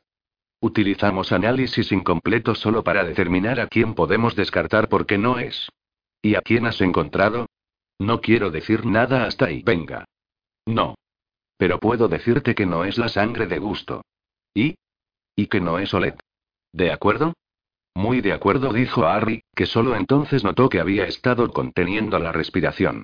Pero y una sombra en el suelo, por debajo de la puerta. Harry. Harry colgó. Apuntó con el rifle a la puerta. Esperó. Tres golpes breves. Esperó. Prestó atención. La sombra no se alejaba. Fue de puntillas y pegado a la pared hasta la puerta, fuera de una posible línea de fuego. Puso el ojo en la mirilla de la puerta. Vio la espalda de un hombre. La chaqueta era recta y tan corta que se le veía la cintura del pantalón. Un trozo de tela negra salía del bolsillo posterior, a lo mejor era una gorra. Pero no llevaba cinturón. Los brazos pegados a los lados. Si el hombre llevaba algún arma, sería en una funda que tendría encima del pecho o en la pantorrilla, por dentro del pantalón. Ninguna de las dos cosas era muy común. El hombre se volvió hacia la puerta y golpeó dos veces, ahora más fuerte. Harry contuvo la respiración mientras estudiaba la imagen distorsionada de aquella cara. Distorsionada, pero al mismo tiempo tenía algo inconfundible. Una mandíbula inferior prominente. Y se rascaba la barbilla con una tarjeta que colgaba de un cordón alrededor del cuello. Como la tarjeta de identificación que la policía llevaba a veces cuando iban a realizar una detención. Mierda. La policía había sido más rápida que Dubai. Harry titubeó. Si el tío tenía una orden de detención, también tendría una orden de registro que ya habría enseñado al recepcionista, quien le habría entregado la llave maestra. El cerebro de Harry hizo sus cálculos. Volvió de puntillas, escondió el rifle detrás del armario. Fue y abrió la puerta. ¿Qué quieres y quién eres? preguntó mientras echaba un vistazo a uno y otro lado del pasillo. El hombre lo miró. Joder, ¿qué pinta tienes, Ole? ¿Puedo entrar? Levantó la tarjeta de identificación. Harry leyó. Truls Bernsen. Trabajabas para Bellman, ¿verdad? Todavía trabajo para él. Te manda saludos. Harry se hizo a un lado y dejó que Bernsen entrara primero. Acogedor dijo Bernsen echando una ojeada a la habitación. Siéntate, dijo Harry, señalando la cama con la mano, y él se sentó en la silla delante de la ventana. ¿Chicle? preguntó Bernsen ofreciéndole un paquete. Me produce caries. ¿Qué quieres? Tan amable como siempre, ¿no? dijo Bernsen con aquella risa suya que parecía un grudido. Enrolló un trozo de goma de mascar, se lo metió en el cajón que tenía por mandíbula y se sentó. El cerebro de Harry registró el tono de voz, el lenguaje corporal, los movimientos de los ojos, el olor. El hombre estaba relajado, pero al mismo tiempo resultaba amenazante. Las palmas de las manos abiertas, ningún movimiento brusco, pero unos ojos que recopilaban información, interpretaban la situación, preparaban algo. Harry ya estaba arrepintiéndose de haber dejado el rifle. Carecer de licencia de armas no iba a ser su mayor problema. Pues el caso es que anoche encontramos sangre en la camisa de Gusto Hansen, después de que profanaran la tumba en el cementerio de Vestre Gravlund. Y el análisis de Ann muestra que la sangre es tuya. Harry miró mientras Bernsen doblaba con parsimonia el papel de plata que envolvía el chicle. Harry ya estaba empezando a recordar. Lo llamaban Beavis. El recadero de Bateman. Tonto y listo. Y peligroso. Forrest Gump en versión malvada. No sé de qué me hablas, dijo Harry. Vale, dijo Bernsen suspirando. ¿Será entonces un error del registro? En ese caso, más vale que te pongas los harapos y te llevo a la comisaría general para que te hagan un nuevo análisis de sangre. Estoy buscando a una chica, dijo Harry. Irene Hansen. ¿Está en el cementerio de Vestre Gravlund? Lleva desaparecida por lo menos desde el verano. Es la hermana de acogida de Gusto Hansen. Primera noticia. Como sea, tendrás que venir conmigo ahí. Es la chica del centro, dijo Harry. Había sacado la foto de la familia Hansen del bolsillo de la chaqueta y se la dio a Bernsen. Necesito un poco de tiempo. No mucho. Después entenderéis por qué lo tuve que hacer de esa manera. Prometo entregarme. Límite, 48 horas. Límite. 48 horas, dijo Bernsen examinando la foto. Buena película. Norte y el negro ese. ¿Murphy? Murphy. Exactamente. Ya no tiene gracia. ¿No es extraño? Tienes algo y de repente un día resulta que lo has perdido. ¿Cómo crees que se siente uno, Ole? Harry miró a Truls Bernsen. Ya no estaba seguro de lo de Forrest Gump. Bernsen levantó la foto hacia la luz. Entornó los ojos muy concentrado. ¿La reconoces? No dijo Bernsen devolviéndole la foto al mismo tiempo que se retorcía. Obviamente debía de ser incómodo estar sentado encima del trozo de tela que tenía en el bolsillo trasero, porque se lo metió rápidamente en el bolsillo de la chaqueta. Nos damos una vuelta por la comisaría y allí nos planteamos ese límite de 48 horas. Hablaba con un tono de voz ligero. Demasiado ligero. Y Harry ya lo había pensado. Que a Beate le habían dado prioridad en medicina legal para su análisis de ADNI, aún así, todavía no había obtenido un resultado completo. Así que, ¿cómo era posible que Bernsen ya hubiera obtenido el resultado del análisis de la sangre de la mortaja de gusto? Y había otra cosa. Bernsen no había sido lo bastante rápido al guardarse el trapo negro. No era una gorra, era un pasamontañas. Como el que usaron cuando mataron a Gusto. Y, enseguida, el siguiente paso del razonamiento. El quemador.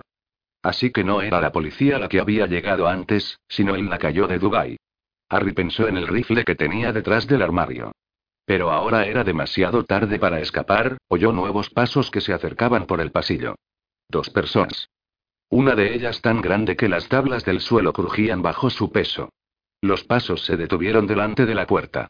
Se proyectaron en el suelo las sombras de dos pares de pantorrillas con las piernas separadas. Por supuesto, podía esperarse que fuese un policía colega de Bernsen, que de verdad se tratara de una detención. Pero había oído cómo se lamentaba el suelo. Un hombre grande, suponía que del tamaño de la figura que lo persiguió por el Frogner Parken. Ben dijo Bernsen, se levantó, se puso delante de Harry. Se rascó, como por casualidad, en el pecho debajo de la chaqueta. Solo una pequeña vuelta, solos tú y yo. Parece que vamos a ser más, dijo Harry. Veo que tienes refuerzos. Hizo un gesto con la cabeza indicando la sombra en la rendija de la puerta. Había llegado una quinta sombra que se veía entre dos de las pantorrillas. Una sombra alargada y recta. Truls le siguió la mirada. Y Harry se dio cuenta. Una cara de sorpresa auténtica. Esa clase de sorpresa que los tipos como Truls Bernsen no son capaces de fingir. No era la gente de Bernsen. Apártate de la puerta, susurró Harry. Truls dejó de masticar el chicle y se lo quedó mirando. A Truls Bernsen le gustaba llevar la pistola Steyr en una funda para el hombro colocada delante, así tenía la pistola pegada al pecho. Y resultaba más difícil que se la vieran cuando estaba cara a cara con alguien. Y como sabía que Ariole era un investigador de asesinatos con experiencia, formado en Chicago con el FBI y esas cosas, sabía que Ole descubriría automáticamente cualquier bulto que hubiera en la ropa en los sitios habituales. No es que Truls contara con usar su esteir, pero había tomado sus precauciones. En el caso de que Harry se resistiera, lo sacaría de allí con la Esteir discretamente pegada a la espalda, se pondría el pasamontañas por si había testigos y estos no podrían decir a quién habían visto con Ole justo antes de que desapareciera de la faz de la tierra. Tenía el Saab aparcado en un callejón, incluso había roto la única farola que había para que nadie viera la matrícula. 50.000 euros. Sería paciente, iría ladrillo a ladrillo. Tendría una casa en un sitio todavía más alto que Yenal, con vistas hacia abajo, hacia ellos, hacia ella. A Riole se le antojaba más pequeño que el gigante que recordaba. Y más feo. Con mala cara, feo, sucio y agotado. Resignado, falto de concentración. Sería un trabajo más sencillo de lo que se había imaginado, así que cuando Ole le dijo susurrando que se apartara de la puerta, la reacción inmediata de Truls Bernsen fue irritarse. ¿Iba a empezar el tío con trucos infantiles ahora que todo parecía ir bien? Pero su segunda reacción fue que era justo ese tono de voz el que utilizaban los policías en situaciones críticas. Ninguna coloración especial en la voz, ningún dramatismo, solo una claridad fría y neutral que ofreciera la mínima posibilidad de crear malentendidos. Y la máxima posibilidad de sobrevivir. Así que, casi sin pensar, Truls Bernsen dio un paso a un lado. En ese momento, la parte superior de la puerta entró volando en la habitación. Al mismo tiempo que Truls Bernsen salía despedido, entendió instintivamente que la pipa debía de tener el cañón recortado para que la perdigonada tuviera una dispersión tan grande a una distancia tan corta. Ya tenía la mano dentro de la chaqueta. Con la funda del hombro en la posición normal y sin chaqueta la habría sacado más rápido, ya que habría tenido la empuñadura apuntando directamente hacia afuera. Pero con la chaqueta puesta era más fácil agarrar la empuñadura, que asomaba pegada al borde de la abertura de la chaqueta. Truls Bernsen se dejó caer hacia atrás encima de la cama mientras sacaba la pistola y ya había extendido el brazo cuando el resto de la puerta se abrió con un estruendo. Oyó el crujido de los cristales a su espalda antes de que un nuevo disparo lo ahogara todo. El fragor le inundó los oídos y en la habitación se produjo una tormenta de nieve. La silueta de dos hombres se recortaba en la ventisca del umbral. El más grande levantó la pistola. La cabeza le llegaba casi a la parte superior del marco, debía de medir más de dos metros. Truls disparó. Y disparó otra vez. Notó lo maravilloso del retroceso y, más maravilloso todavía, la certeza de que esta vez iba en serio, a la mierda lo que viniera después. El grandullón dio un respingo, hizo un gesto con el flequillo antes de recular y desaparecer. Truls desplazó la pistola y la mirada. El otro estaba de pie sin moverse. Unas nubecillas de plumas blancas descendían a su alrededor. Truls lo tenía en la mira, pero no disparó. Ahora lo veía bien. La cara de Glotón. El tipo cuya cara Truls siempre había relacionado con lapones, finlandeses y rusos. Y ahora el tío levantó tranquilamente la pistola y le apuntó. Con el dedo alrededor del gatillo. He así, Bernsen dijo. Truls Bernsen profirió un alarido largo e incontrolado. Harry cayó. Agachó la cabeza, arqueó la espalda y retrocedió en el momento en que la primera perdigonada le pasaba por encima de la cabeza. Retrocedió hacia donde sabía que estaba la ventana. Notó cómo la ventana casi empezó a abombarse antes de darse cuenta de que era de cristal y romperse. Y estaba en caída libre. El tiempo dio un frenazo de pronto, sintió como si estuviera cayendo a través del agua. Las manos y los brazos se movían como palas lentas en un intento automático de parar el giro del cuerpo, que había empezado a dar una voltereta hacia atrás. Pensamientos a medio pensar se disparaban entre las sinapsis del cerebro. Que iba a aterrizar con la cabeza y la nuca. Que era una suerte que no tuviera cortinas. La mujer desnuda apareció cabeza abajo en la ventana de enfrente. Y terminó por recibirlo toda aquella suavidad. Cajas de cartón vacías, periódicos viejos, pañales usados, cartones de leche y pan del día anterior de la cocina del hotel, filtros de café húmedos. Se encontró boca arriba en medio de una lluvia de vidrio dentro del contenedor de basura abierto. En la ventana, por encima de él, centellaban fogonazos como los de un flash. Llamaradas de la boca del camión del arma. Pero todo estaba sumido en un extraño silencio, como si los tiros procedieran de una tele con el volumen bajado. Notó que la cinta adhesiva del cuello se había rajado. Que la sangre le chorreaba. Y durante un momento de locura, pensó en quedarse allí tumbado. Cerrar los ojos, dormir, irse flotando. Fue como si se observara a sí mismo y viera cómo se levantaba, saltaba por encima del borde y corría hacia el portón al final del patio. Lo abría mientras oía un alarido iracundo desde la ventana. Salía a la calle. Tropezaba con la tapa de una alcantarilla, pero no llegaba a perder el equilibrio. Veía a una mujer negra que trabajaba con unos vaqueros ajustados y le sonreía automáticamente poniéndole la boquita de piñón antes de reconsiderar la situación y mirar para otro lado. Harry echó a correr. Y decidió que esta vez iba a correr. Hasta que no pudiera más. Hasta que se acabara, hasta que lo cogieran. Esperaba que no tardaran demasiado. En la espera iba a hacer aquello para lo que estaba programada cualquier presa, huir, tratar de escapar, intentar sobrevivir unas horas, unos minutos, unos segundos más. El corazón le latía como protestando y, cuando cruzó la calle delante de un autobús nocturno para seguir hacia Oslo S, empezó a reír. 34. Harry estaba encerrado. Acababa de despertar y de constatarlo. Justo encima de él en la pared había un gráfico de un cuerpo humano desollado. Al lado, una figura de madera pulcramente tallada que representaba a un hombre a punto de morir desangrado en la cruz. Y al lado, varios armarios de medicinas en hilera. Se dio la vuelta en el banco. Intentó continuar por donde había terminado el día anterior. Intentó ver la imagen. Tenía muchos puntos, pero todavía no había conseguido trazar la línea que los unía. Y los propios puntos no eran, por el momento, más que suposiciones. Suposición 1.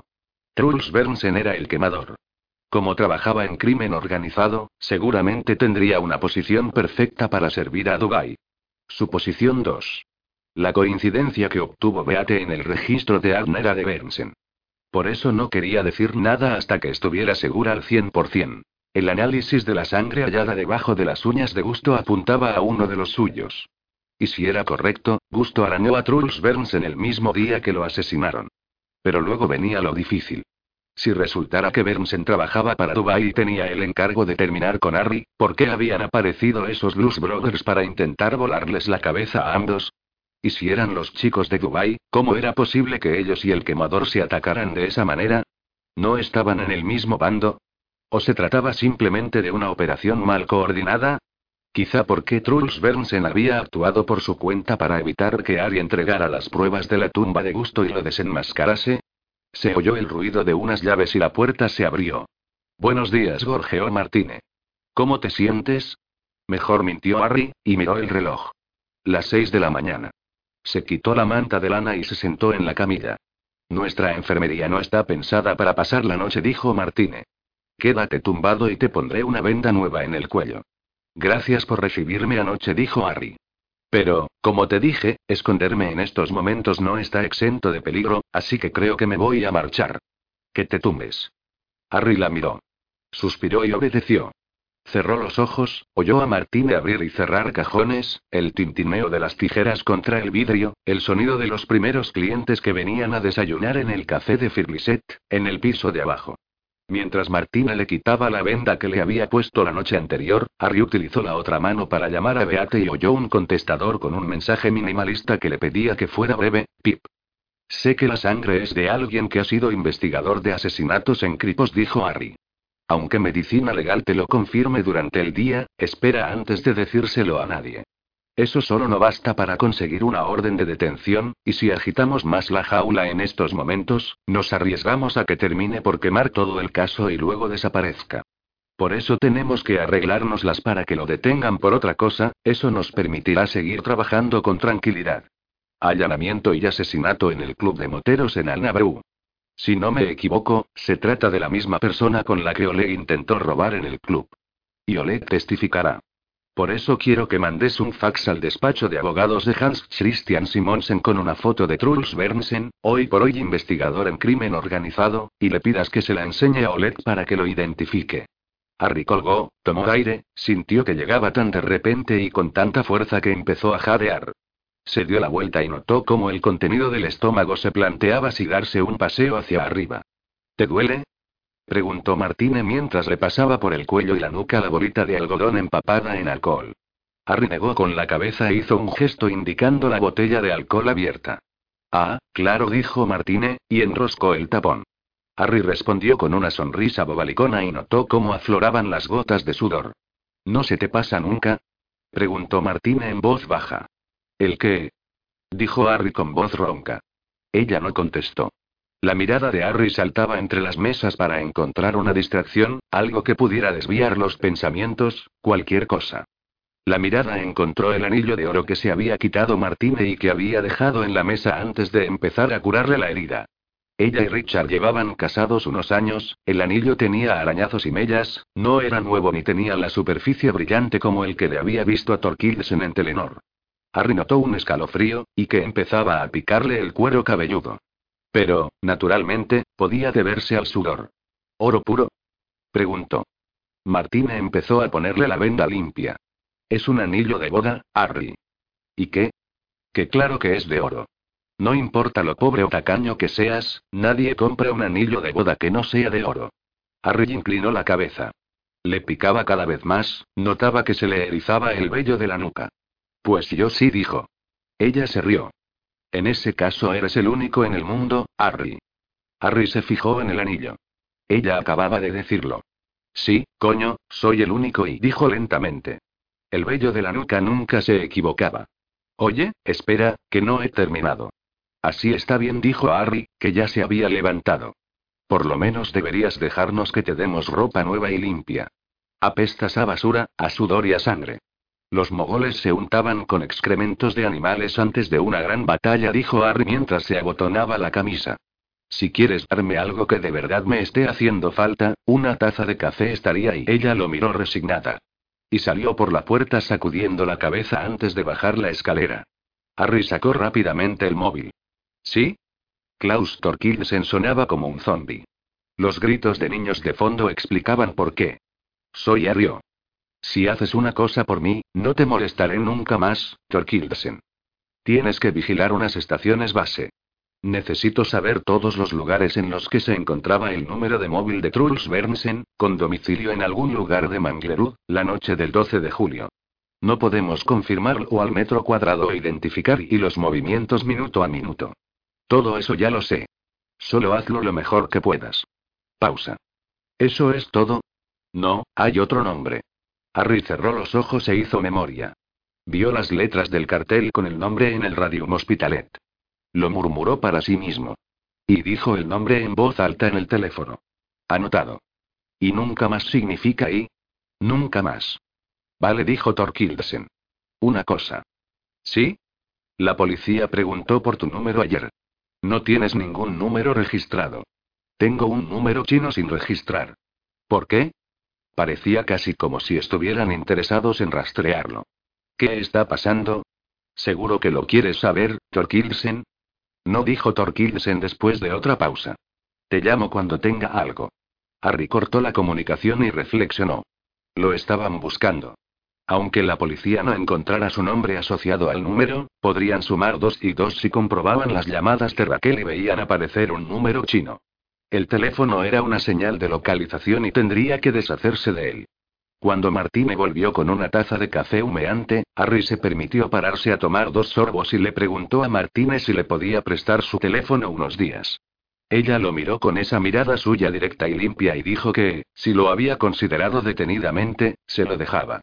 Harry asintió, cogió el pequeño teléfono rojo, le dio un beso en la mejilla y se llevó la taza de café abajo, a la cafetería. Cinco de las mesas ya estaban ocupadas, y seguían entrando nuevos madrugadores.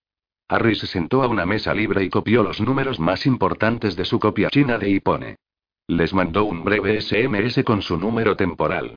Los drogadictos son tan inescrutables como cualquiera, pero en un ámbito son bastante predecibles, así que cuando Harry se dejó el teléfono chino encima de una de las mesas libres y se fue a los servicios, estaba bastante seguro de cuál sería el resultado. Al volver vio que el teléfono se había esfumado. Había iniciado un viaje que la policía tendría que seguir por las estaciones base de toda la ciudad. Harry, por su parte, salió y bajó por la calle Tiengata en dirección a Granland. Un coche de policía se le acercaba por la cuesta. Automáticamente, bajó la cabeza, sacó el teléfono rojo de Martine y fingió que mantenía una conversación como pretexto para taparse la cara con la mano todo lo posible. El coche pasó de largo. Las próximas horas debía concentrarse en mantenerse escondido. Pero lo más importante era que sabía algo. Sabía por dónde debía empezar. Truls Bernsen estaba tumbado bajo dos capas de ramas de abeto con un frío del carajo. Se había pasado la noche imaginándose la misma película una y otra vez.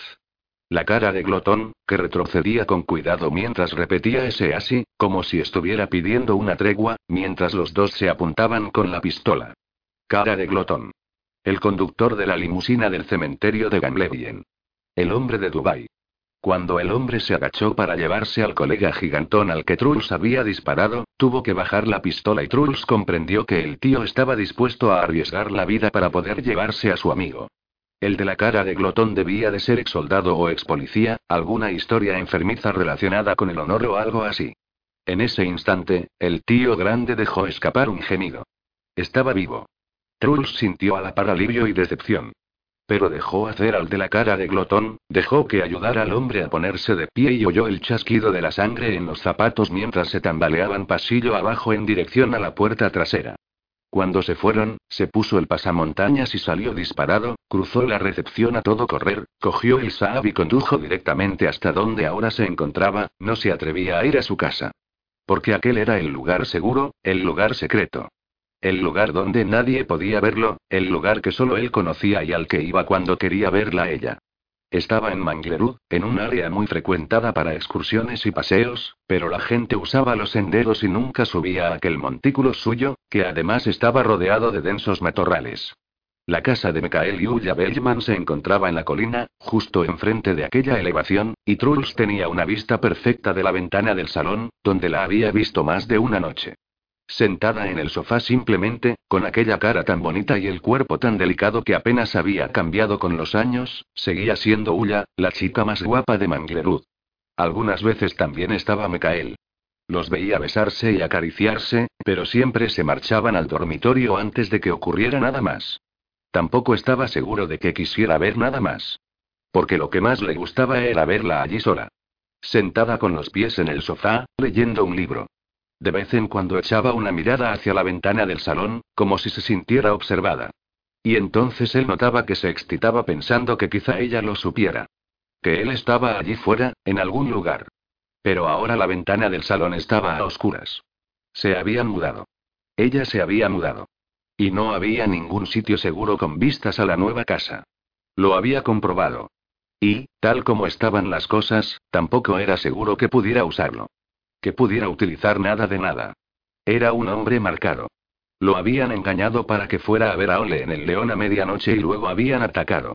Estaban intentando deshacerse de él. Trataban de quemar al quemador. ¿Pero por qué? Porque sabía demasiado. Pero él era quemador, los quemadores saben demasiado, está en su naturaleza. No lograba entenderlo. Joder. Tampoco le importaba mucho porque, solo tenía que procurar mantenerse vivo. Tenía tanto frío y estaba tan cansado que le dolían todos los huesos, pero no se atrevía a irse a su casa hasta que no se hiciera de día y pudiera comprobar que no había peligro. Si conseguía entrar en su casa, dispondría de artillería suficiente para aguantar un asedio. Por supuesto, debería haberles disparado a los dos cuando tuvo la oportunidad, pero si volvían a intentarlo, verían que no es tan fácil acabar con Truls Bernsen. Truls se levantó. Se sacudió las agujas de pino de la ropa, empezó a tiritar y trató de entrar en calor dándose con los puños. Volvió a mirar hacia la casa. Estaba amaneciendo. Pensó en las otras variantes de Ulla. Como aquella mujer menuda y morena de Firliset. Martine. De verdad pensó que podría conseguirla. Trabajaba entre gente peligrosa y él era alguien que podía protegerla. Pero ella no le hizo ni caso y, como siempre, él no tuvo valor para acercarse y acabar pronto con la negativa. Él prefería prolongarlo y tener esperanza, darle tiempo, atormentarse, ver un posible estímulo donde un hombre menos desesperado solo ve amabilidad normal y corriente. Y entonces, un día oyó a alguien decirle algo y comprendió que estaba embarazada. La muy puta. Eran todas unas putas. Como esa chica que Gusto Ansen usaba de vigilante. Puta, más que puta. Odiaba a aquellas mujeres. Y a los hombres que sabían qué hacer para que esas mujeres los quisieran. Se puso a dar saltos y apretó los brazos con fuerza alrededor del cuerpo, pero sabía que nunca más entraría en calor. Harry volvió a Cuadraturen. Entró en el poscafé. Era el que más temprano abría, cuatro horas antes que el Schroeder, y tuvo que ponerse en una cola de gente sedienta de cerveza para poder tomarse algo parecido a un desayuno. La primera persona a la que llamó fue Raquel. Le pidió que mirara el correo electrónico de Olet. Sí, dijo ella. Uno de Bellman para ti. Parece una lista de direcciones. Vale, dijo Harry. Reenvíaselo a Beatelu. Le dio la dirección de correo. Después le mandó un mensaje de móvil a Beate para avisarle de que iba a llegarle la lista y se terminó el desayuno. Fue al restaurante Stortorbetsgiberi, donde estaba tomándose otro café bien cargado cuando llamó Beate. He cotejado las listas que copié directamente de los coches patrulla con la lista que me has enviado. ¿Qué lista es esta? Es una lista que ha recibido Bellman, y que me ha reenviado. Solo quería comprobar si lo que le ha llegado es un informe correcto o si lo han manipulado. De acuerdo. Todas las direcciones que yo ya tenía están en esa lista que habéis recibido Bellman y tú. Ya dijo Harry. Pero no había un coche patrulla que no te envió su lista. ¿De qué va esto, Harry? De que estoy intentando que nos ayude el quemador. ¿Que nos ayude a qué? A encontrar la casa en la que vive Dubai. Pausa. Voy a ver si puedo conseguir la última lista, dijo Beate. Gracias. Hablamos luego. Espera. ¿Sí? ¿No te interesa conocer el perfil completo del ARN de la sangre que Gusto tenía en la uña?